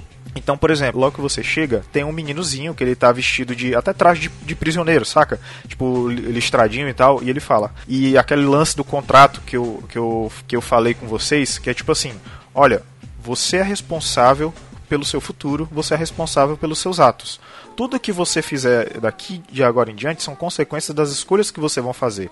Assinando um contrato, você aceita e entende isso. Então, logo de cara é assim: você assina o contrato, né, você coloca lá o seu nome de personagem lá e começa o jogo. O jogo ele tem como plot o seguinte: existe uma hora todo dia, existe uma hora escondido entre a meia-noite e a uma hora, e a uma hora do dia seguinte, que chama-se a hora escura, né? The Dark Hour, né? E nessa hora, todas as pessoas, é, as pessoas normais, ficam dormindo dentro de caixões, entendeu? E é onde as sombras brotam é, pro mundo, entendeu? Que as sombras são os inimigos que você enfrenta no jogo. Maconha. Só que é, só que existem as pessoas que elas conseguem lutar contra isso através de através do, de usar os personas, né? E assim, é, você óbvio, é o protagonista, né? Você lidera essa equipe. Aí a dungeon do jogo se chama Tartarus, que é um prédio é, infinito que vai para o céu, entendeu? E no decorrer no decorrer desse processo, você vai vendo várias coisas sobre o jogo, mas tudo gira em torno de a você não controla seu tempo, entendeu? Então, assim, é, durante o jogo existem dois cenários distintos. Na hora negra, você tem um tempo que você não controla, é aquém do seu controle, entendeu?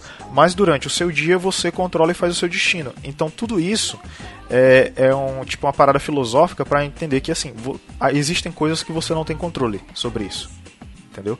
Então, é, já pulando para o final, o que, que acontece? Tipo, em uma determinada, em uma determinada eh, coisa do jogo, eles estão no, no, no telhado lá do, do colégio, né? Estão lá no. no na, ah, que é o, o coisa lá, né? É o rooftop, né? Que chama. É.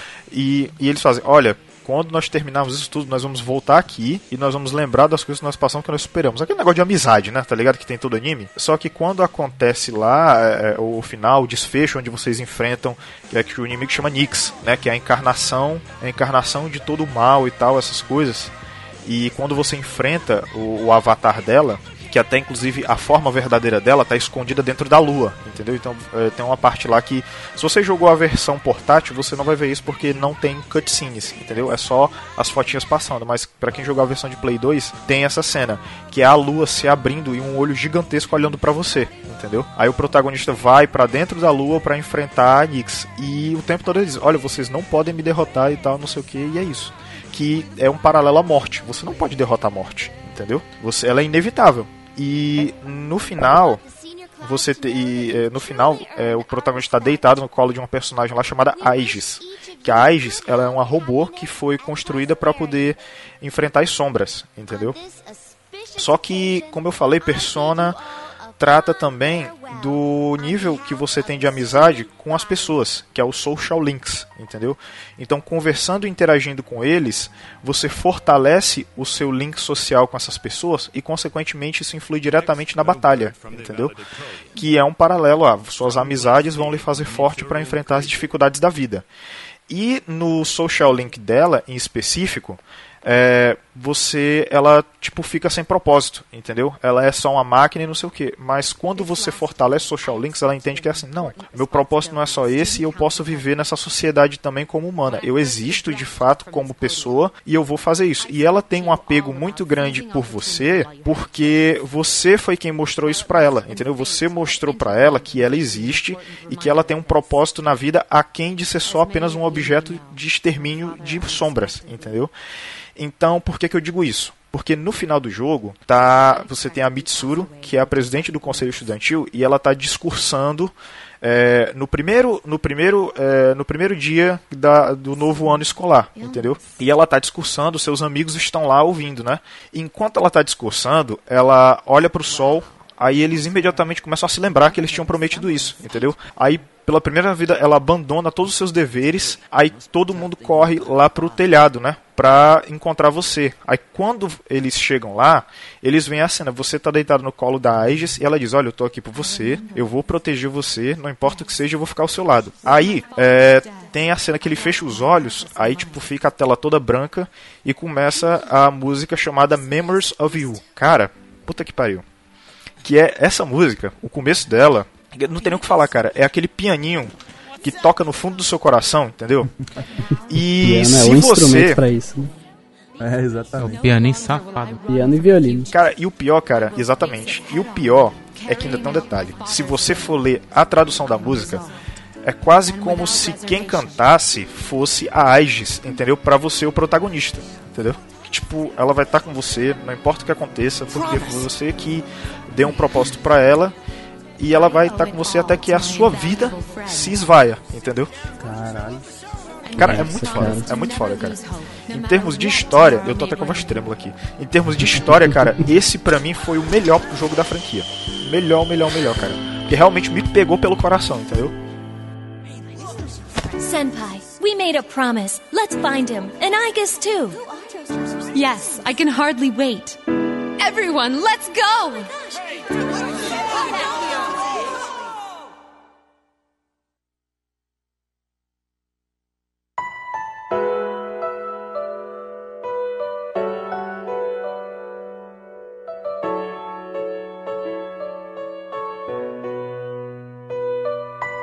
Wind feels so nice. This is my first time experiencing spring. But this season will eventually pass.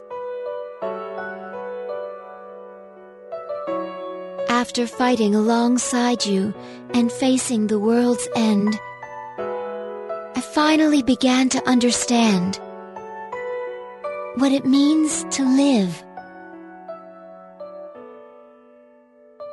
Thinking for yourself, not running away. accepting the inevitable. All things eventually come to an end. Every living thing will one day disappear. Only by accepting this can one discover what they truly want, what the meaning of their life will be. I understand now why I was so tormented by my lack of strength. Protecting others became more than just an order I had to obey. I wanted to do it for my own reasons. I realized this once I decided to try and prevent the fall. When I thought I might never see you again, something else became clear to me. What I wanted most. And so, I made up my mind. I decided that I would continue to protect you. I want to be your strength. I know I'm not the only one who can do this, but that's okay. My life will be worth living if it's for this reason.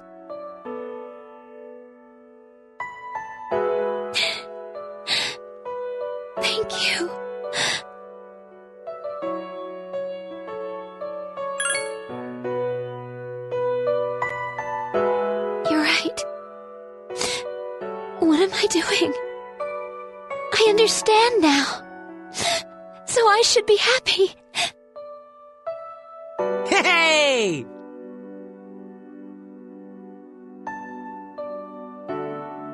Everyone! I realize now that I have friends as well. You don't have to save the world to find meaning in life. Sometimes, all you need is something simple, like someone to take care of. I'll keep on living no matter what, so that I can protect you. Thank you for everything. You must be tired. Please, get some rest. I'll stay right here with you. Soon, all your friends will be here by your side.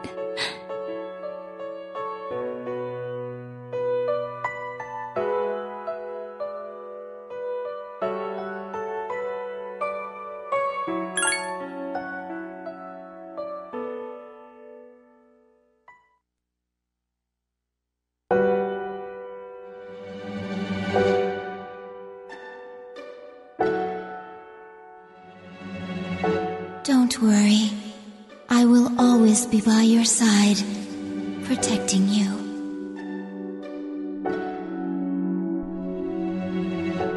Acredito assim que muitas pessoas até mesmo consideram o 3 como melhor, cara. Sim. Porque Sim. ele foi o primeiro da, da sua série a ficar muito famoso. Ele estourou.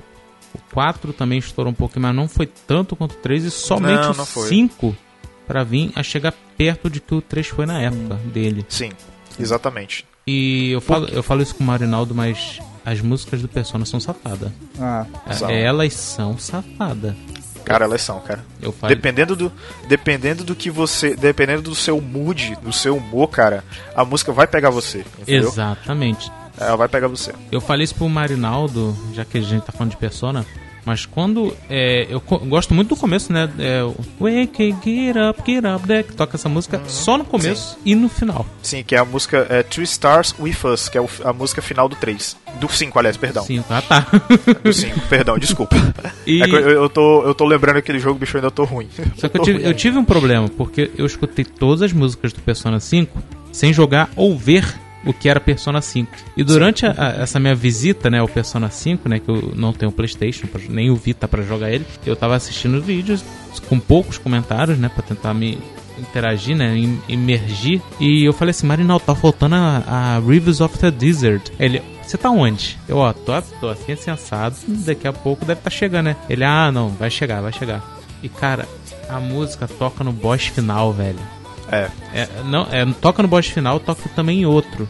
Só que o Sim, outro sim. eu assisti sem perceber. E, mas eu vou te falar, foi muito melhor tocar só no final, porque a música é muito especial, velho. Porque a música, o próprio nome dele é Rios no Deserto, né? De algo exatamente. bem, bem ali impactante mesmo, só no nome. E poético. né? Muito. E poético, sim, É. cara.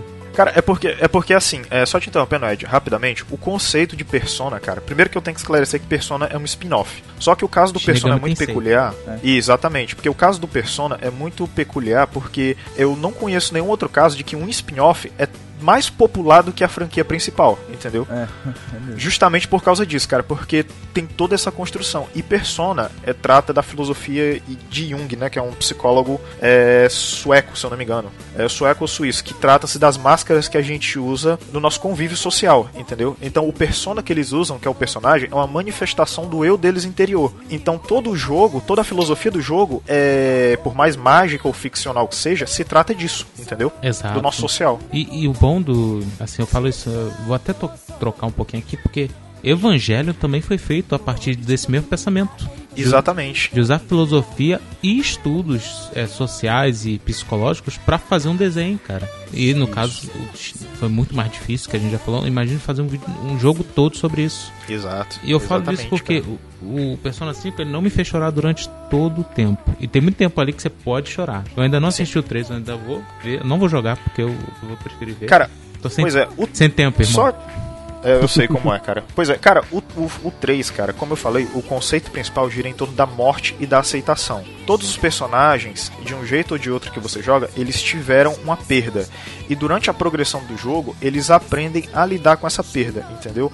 Fazendo um paralelo com o jogo do, do Vitor, é, que o, o XCOM, que é a cena lá, tem uma personagem chamada Yukari. O pai dela, é, até então, tinha sido acusado de. Eu vou revelar o plot, tá? Pra vocês, porque realmente é interessante saber. É, ocorreu um acidente na em uma empresa chamada Kiridio, que eles estavam fazendo experimentos com as sombras, entendeu? E essa explosão foi o que causou a liberação de 12 sombras poderosas e o que, e o que liberou a Dark Hour, entendeu? Foi o que aconteceu.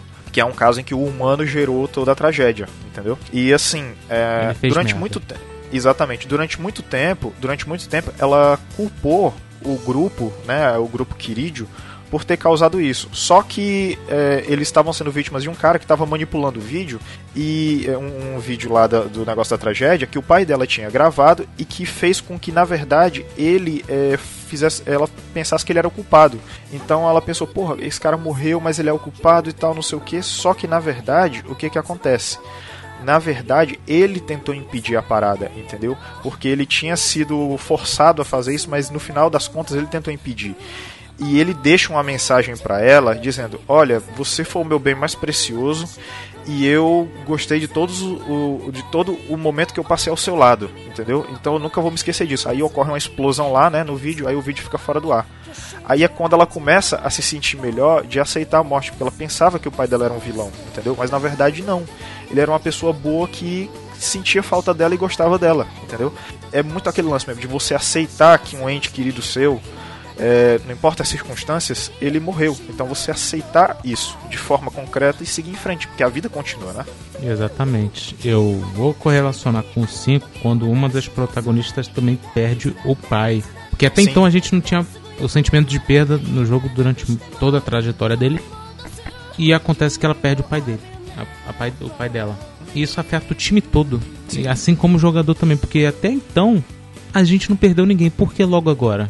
É. E é dali, o jogo parece que ele transforma a partir desse ponto, porque você vê perdas e mais perdas. Porque tem esse, ca- esse caráter do ser inesperado, né? Exatamente. Como você disse, tá por que agora, né? Aí você Pois é, não, é- não tem como você saber quando é a tipo- morte de alguém vai é- acontecer, né? Eu falei lá no, no Papo de Calçada, né, que o nosso amigo Guilherme me chamou pra ir lá.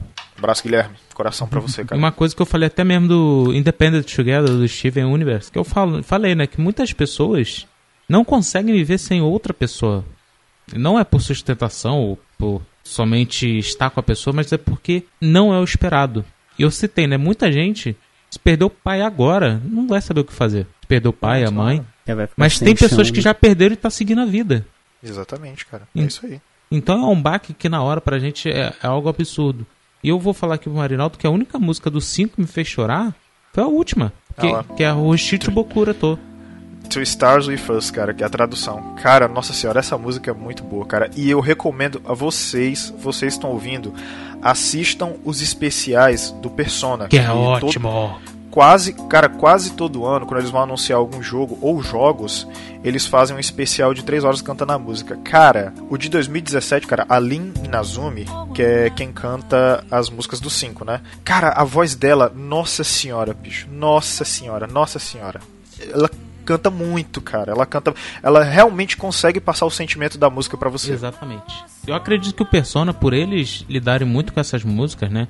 Porque não é só o, o 3, o 5, o 4 também. Eles abraçam o sentimento, velho. Tem Eles que abraçam o sentimento, cara. Isso- Eles abraçam muito, muito, muito essa parada, cara. É, até, até as músicas, até as músicas do dia a dia, né? Por exemplo, no caso de é, como é? É, When the Stars, é, When the Moon Reach the Stars, uma parada assim, que é a música do dia a dia do 3, a Signs of Love e Heartbeat, Heartbreak, que é a do 4, e a Beneath the Mask. Beneath é, the Mask, Beneath. Exatamente. Eu sou nele músicas ela aí no cast aí, meu amigo. Isso, exatamente. Elas são músicas. É, tá aí, When the Moon Reach All the Stars. Cara, são as músicas é, do dia a dia. Você tem um sentimento de lembrança muito forte do, é, do jogo. Porque você lembra do seu dia a dia fazendo atividades indo com seus amigos, checando social link, fortalecendo seus status, entendeu? Então são músicas que, é, assim. É, é, elas atrelam muito aquela lembrança que você tem da vivência com seus amigos dentro do jogo. Porque por mais que sejam amigos virtuais, você sente que você passou um momento com eles, entendeu? Então, quando você ouve a música, ah, porra, eu me lembro que eu tava fazendo isso aqui, isso aqui, e você lembra de estágios da sua vida em que você tava jogando esse jogo, entendeu? Então, assim, é, o apelo que ele tem com essa parada é muito forte, sabe? É, assim, eu só pra encerrar mesmo, né? Eu acho fascinante a forma que o Persona utiliza músicas cantadas de fundo. Sim. Que é muito difícil. É difícil, ele, cara. É, É, porque você difícil. pode acabar prestando muita atenção no jogo, esquecer a música e nem sentir o que ela tá tentando te passar. Ou o contrário, Isso. né? Você fica tão focado ali em entender a música e esquece do jogo. Cara, é, é fascinante, cara, porque, assim, eu sei um pouco de inglês e tal. E durante o Persona 5, quando tocava Beneath the Mask, eu, nossa, realmente, essa música fala muito do que está passando aí em, to em todo momento.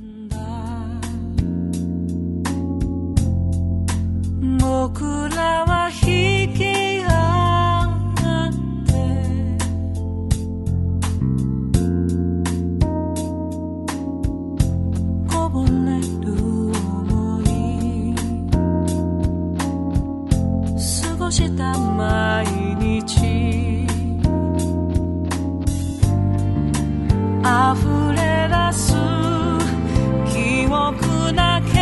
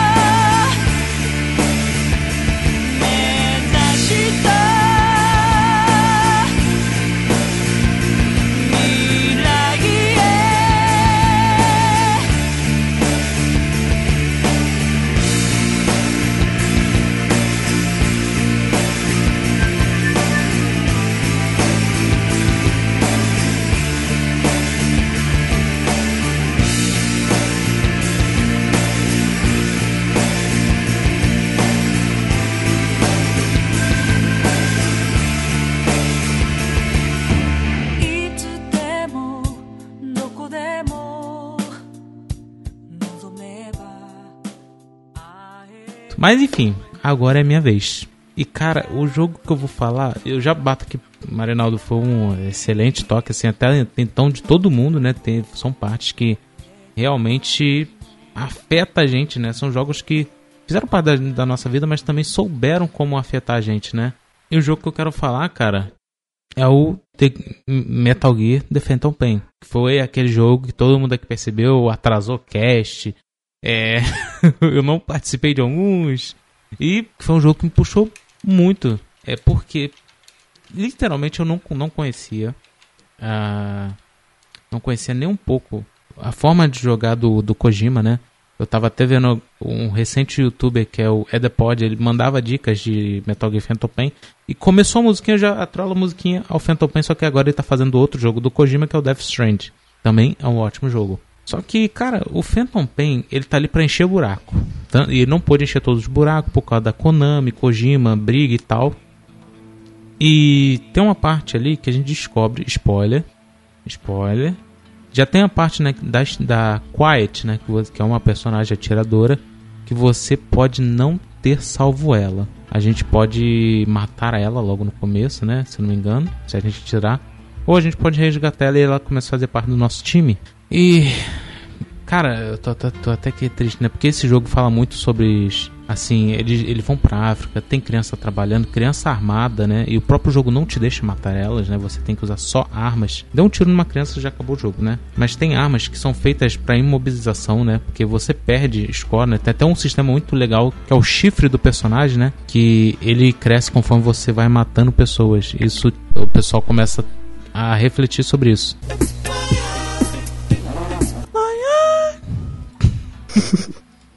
Eu conheço esse joguinho aí em Flash. É muito bom. Esse jogo é Marquito? É o Marquito? É o Marquito.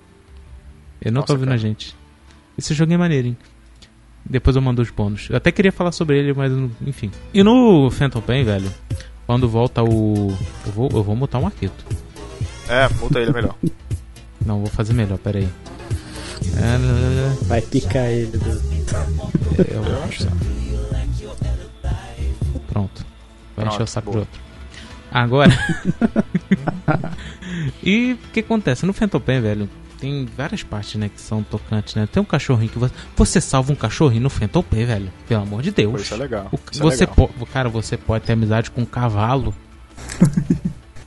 e tem uma parte que, sinceramente, é é uma parte. É claro que tem a parte da Quiet, né? Que eu não fiz porque eu utilizei de usar o logo dela, né? Durante o jogo todo. Então ela não sai da minha party. Então não rolou. Eu não vi as cutscenes com a Quiet indo embora. Depois de sendo resgatado e tal. No meu jogo, só que o final foi algo muito tocante pra mim. Porque todo mundo sabe que a gente perdeu o. Eu esqueci o nome do cara que, que aparece no final. É um cantor. Nossa, realmente tava na ponta da língua e caiu. Não é a música do jogo, é a música realmente do cantor. É o The Man Who Sold the World. E toca música. Não, não é essa. É, é David. É David o que, gente? Aquele cara que morreu. David Bowie. David Bowie. David Bowie. Isso aí. Ah, The Man Who Sold the World. É. Exatamente. E no final, cara, quando a verdade é contada, toca essa música. Porra, essa E- música é muito boa, hein? E assim, colocando bem bem empresa, né? Metal Gear 5 ele faz você matar um- uma parte do seu esquadrão. E até mesmo no primeiro jogo da série, o- literalmente o primeiro lá no Pixels, né? Você mata o, o cara que você tá conversando. Isso é muito estranho, porque se o cara tá numa base, como é que você vai enfrentar ele em outra? Isso levantou questionamento lá no primeiro jogo. E o que acontece? Depois de você matar esse cara, você sai de lá e tal. E em outros jogos esse cara continua aparecendo. Sim. Então tinha essa lacuna. E todo mundo falava no primeiro jogo, ah, esse cara é um monstro, que não sei o que. Depois do outro, ah, também ele é um monstro. Mas por quê? Foi uma doença. Vocês sabem o que é The Last of Us, que é um, é um- uma bactéria que entra na pessoa e a pessoa começa a não agir por conta própria. E era literalmente isso que estava acontecendo. Era uma infestação, porque Metal Gear Solid eu falo, eu tomei um susto quando eu vi, quando logo no final da primeira missão, da segunda missão, eu acho. Que aparecem uns, uns bichos meio doido e fala assim, ó, você não tem como enfrentar eles agora, você sai no stealth. E você tá de cavalo, meu amigo, pra fugir. Então é uma pressão muito grande. Você tá resgatando até um colega seu perdeu uma perna e um, e um braço, se eu não me engano. Então é, um- é algo pesado, entendeu? E até mesmo esse colega no 3, no Metal Gear Solid, acho que o 1 ou 3, sei lá, ele você já sabe que ele morre, entendeu? Que por uma carta, querendo ou não. E você ainda resgata quem matou ele nesse jogo. Então, pra quem for jogando, você imagina, eu fui sabendo depois, eu, meu Deus do céu, o que, que eu fiz? Nossa, mãe do céu. E essa infecção, os caras querem sair do pra fora, onde tem vários corvos.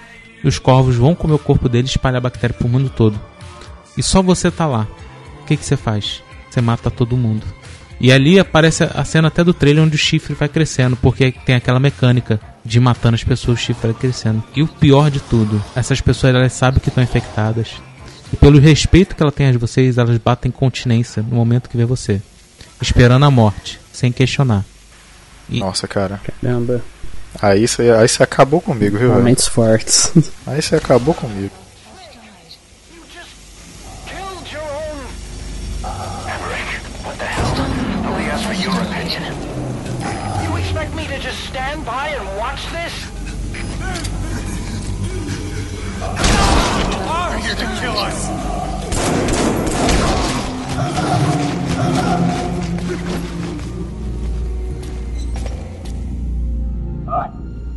I don't think I made it after all. What? You just checked him. Could it have progressed this quickly? Boss, take another look at him with the goggles.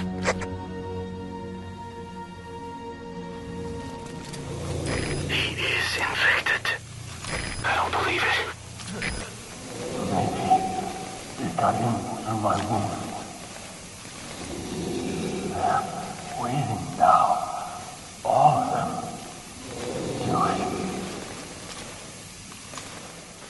Eu, eu lembro que eu fiz essa parte do jogo muito triste. Porque eles não estão ali só porque o jogo colocou ali, não.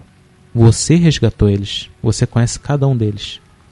A mecânica do jogo, que é muito, muito legal, é que se você vê alguém de alto nível, você pode ir lá resgatar elas e falar: olha, esse é meu propósito, esse é o propósito do meu time. Você quer fazer parte dele? Aí o cara, se ele falar, quero, começa a fazer parte do seu time. Se falar que não quer você, joga ele de volta para onde ele é. Isso é muito legal, porque o Big Boss, ele não gosta de matar. Ele tem é, ele age no máximo possível para não matar ninguém. E essa cena, imagina, você resgatou o cara, você salvou ele. O cara fala cinco línguas, é um puta engenheiro e você tem que matar ele porque ele tá infectado e não tem outra solução. E muita gente fica puta com isso, dentro do jogo também. E quando a gente incinera todos eles, né, pra bactéria não sobreviver, eles viram pó, literalmente cinzas. O Big Boss, ele vai jogar as cinzas no mar, ele pega o pote, abre ele olha pro pote. E ali ele fala um dos diálogos mais pesados, né? Porque e ali ele muda o nome do time. A gente não é só um, ali não somos só mercenários. a agora a gente é, somos Diamond Dogs. You turn them all to ashes.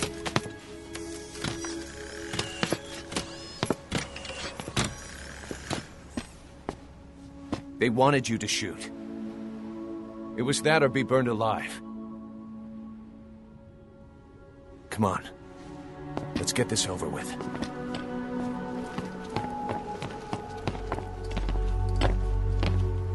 Wait.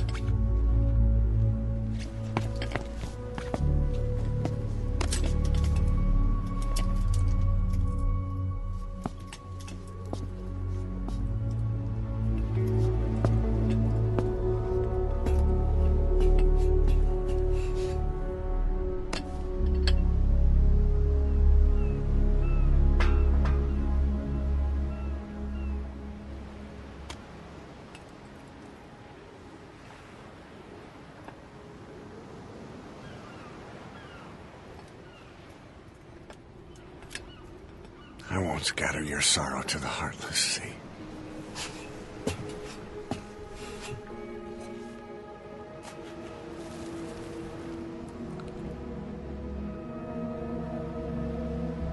I will always be with you. Plant your roots in me.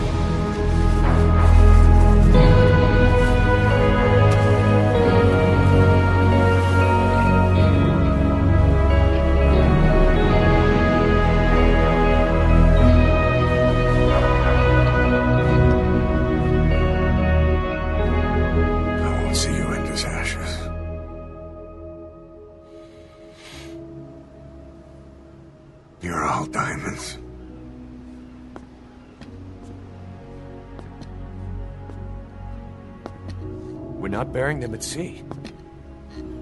What then?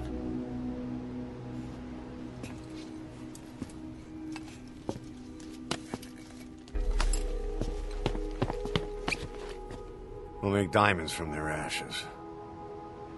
Take them into battle with us.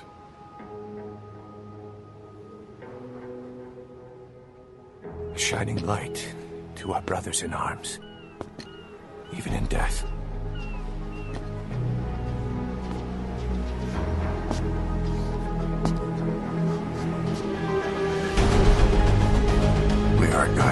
Cara, é, é- é algo que afeta, entendeu? E até o final do jogo, quando chega essa parte do David Bowie que eu tava procurando, que toca a música The Man Who Sold the World.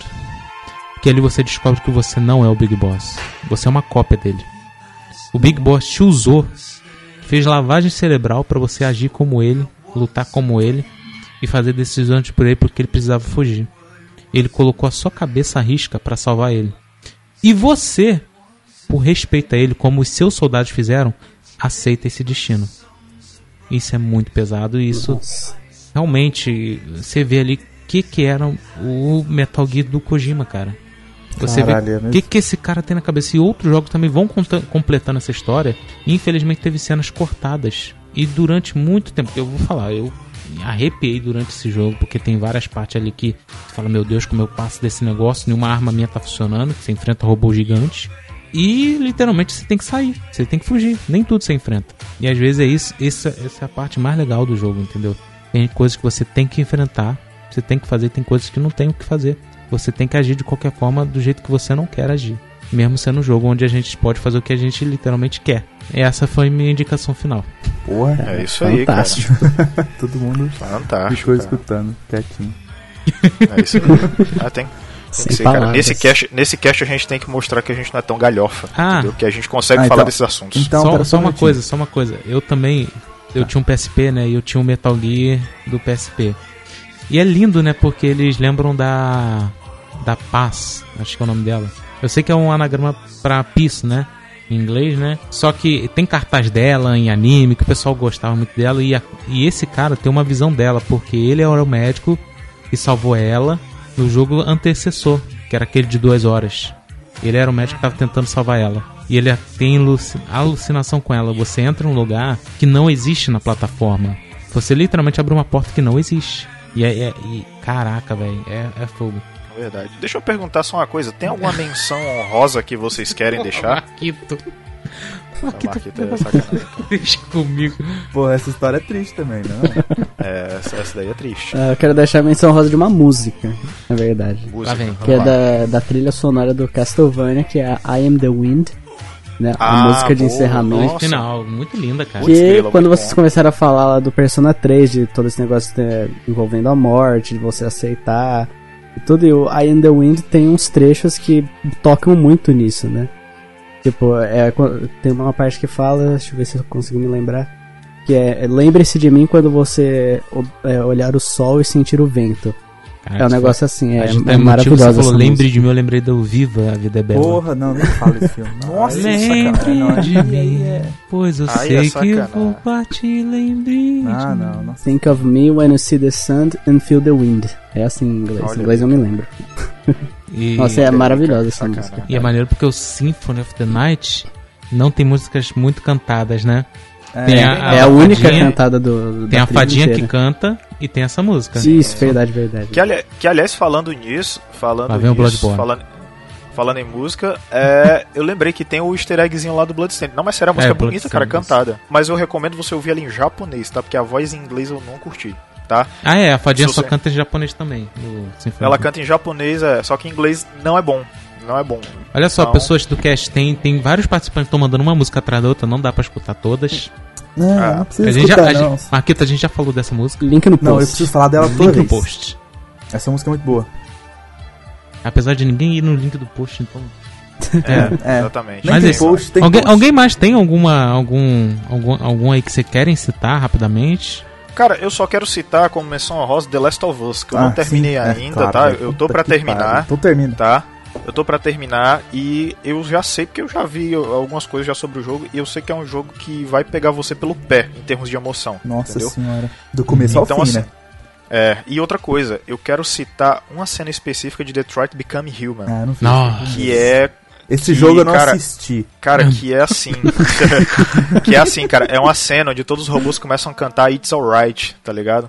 É uma música deles lá e todos os humanos perguntam, cara, o que é que eles estão cantando? E eles, tipo, dão as mãos e tal e começam a cantar essa música. E, cara, essa cena, puta que pariu, é uma, dá um aperto no coração, tá?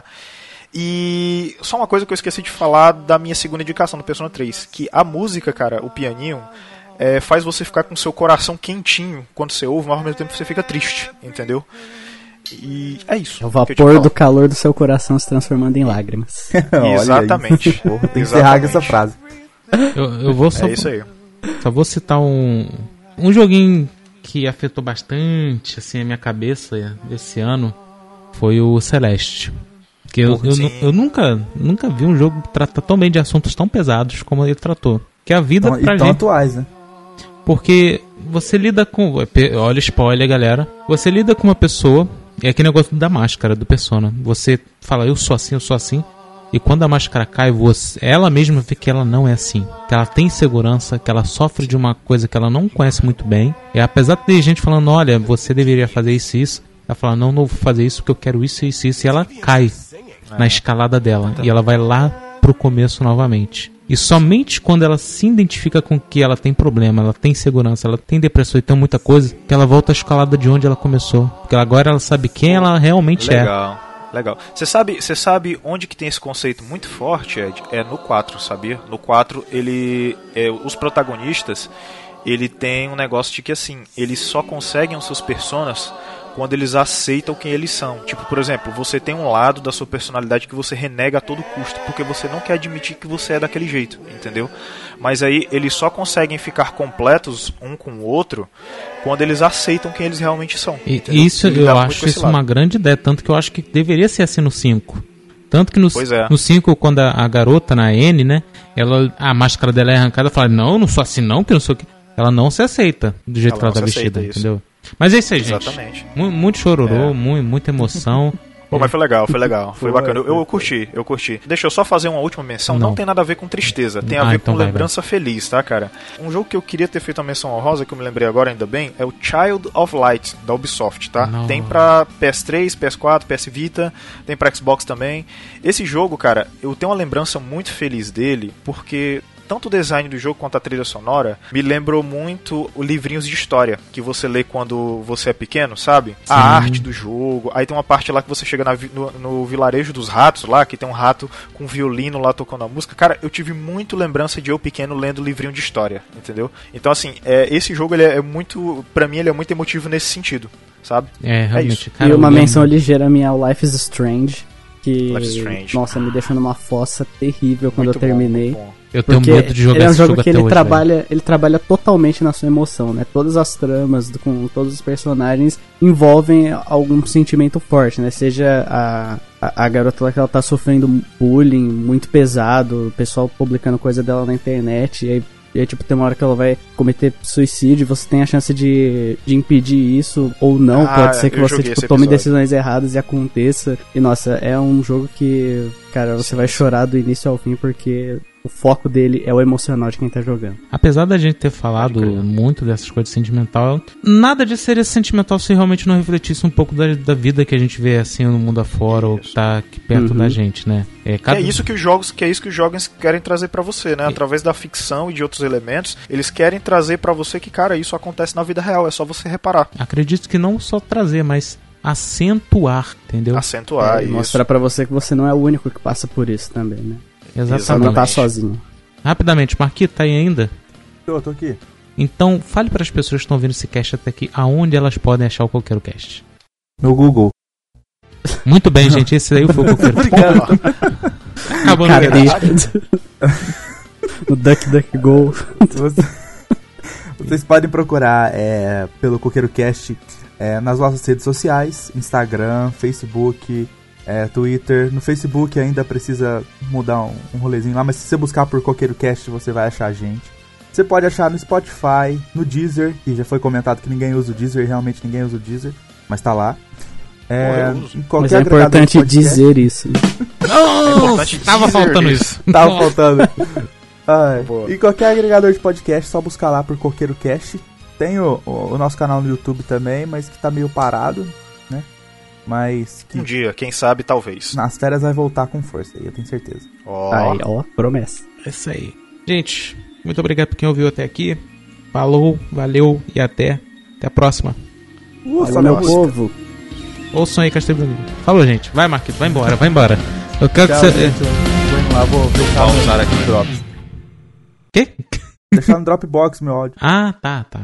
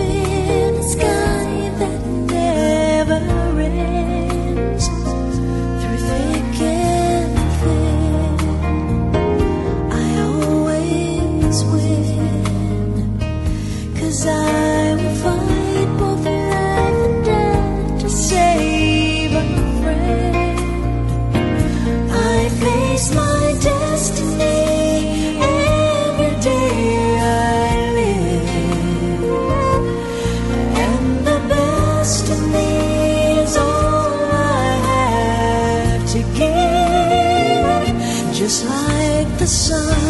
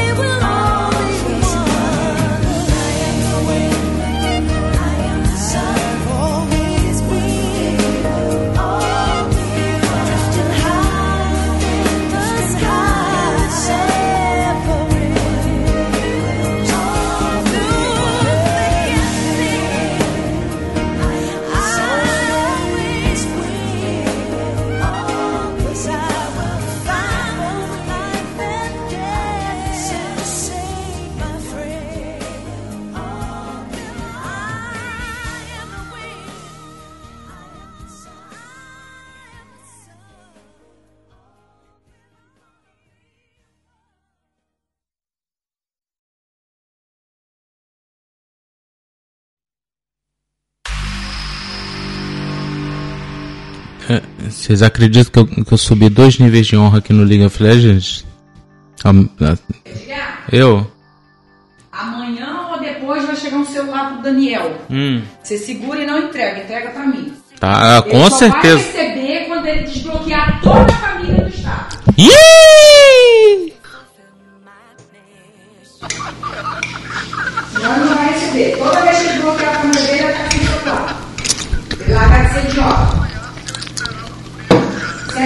Acredita, Bruno, que o Daniel e Gabriel, Já começou o programa muito bem. uma pena que não pegou o áudio de vocês. e botou o negócio na mão, controle no lado do pano, como se fosse um revólver. Partiu fazer assalto na Foi. Bloqueou toda a família no, no estado do WhatsApp. Eu não sei nem o que falar sobre isso, cara. Ele, ele e meu primo. Peraí, vocês vão escutar, peraí. É, tá, beleza. Ah, parou, vambora.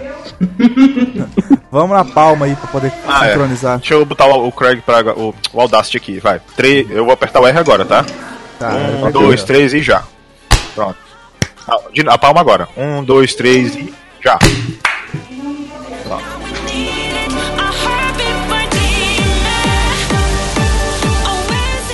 É, cara. E, e é tanta conexão porque não, não é só mesmo a, a coisa visual, a coisa jogalística, é um conjunto como um todo, cara. Se o que É. faz o cinema ser importante, nossa, meu Deus do céu, gente. Tá difícil. Ó, o grito aí! Vai. Vai que dá. Perseverança. Não, é pro meu tio, tá brincando com a cachorra.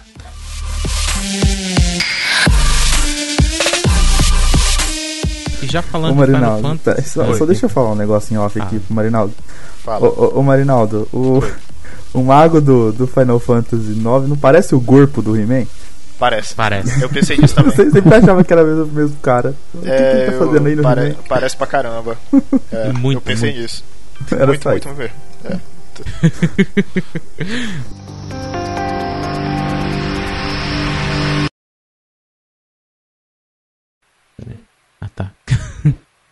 e quando começar... Gol do Gabigol. Flamengo. É Mengão. Som. Oi, pessoal, tudo bem? Aqui quem fala é o Edgar. É, só para adiantar, na verdade, é uma notícia, né? É, como eu recomendei o Metal Gear 5, é, existe uma pequena alteração que foi feita nessa semana. Eu- talvez muitos de vocês não saibam, mas houve. Digamos que alcançou um nível lá no jogo de desativação de ogivas nucleares. E muitos jogadores foram homenageados porque houve um desativamento alto. Acho que já tinha um limite, alguma coisa assim.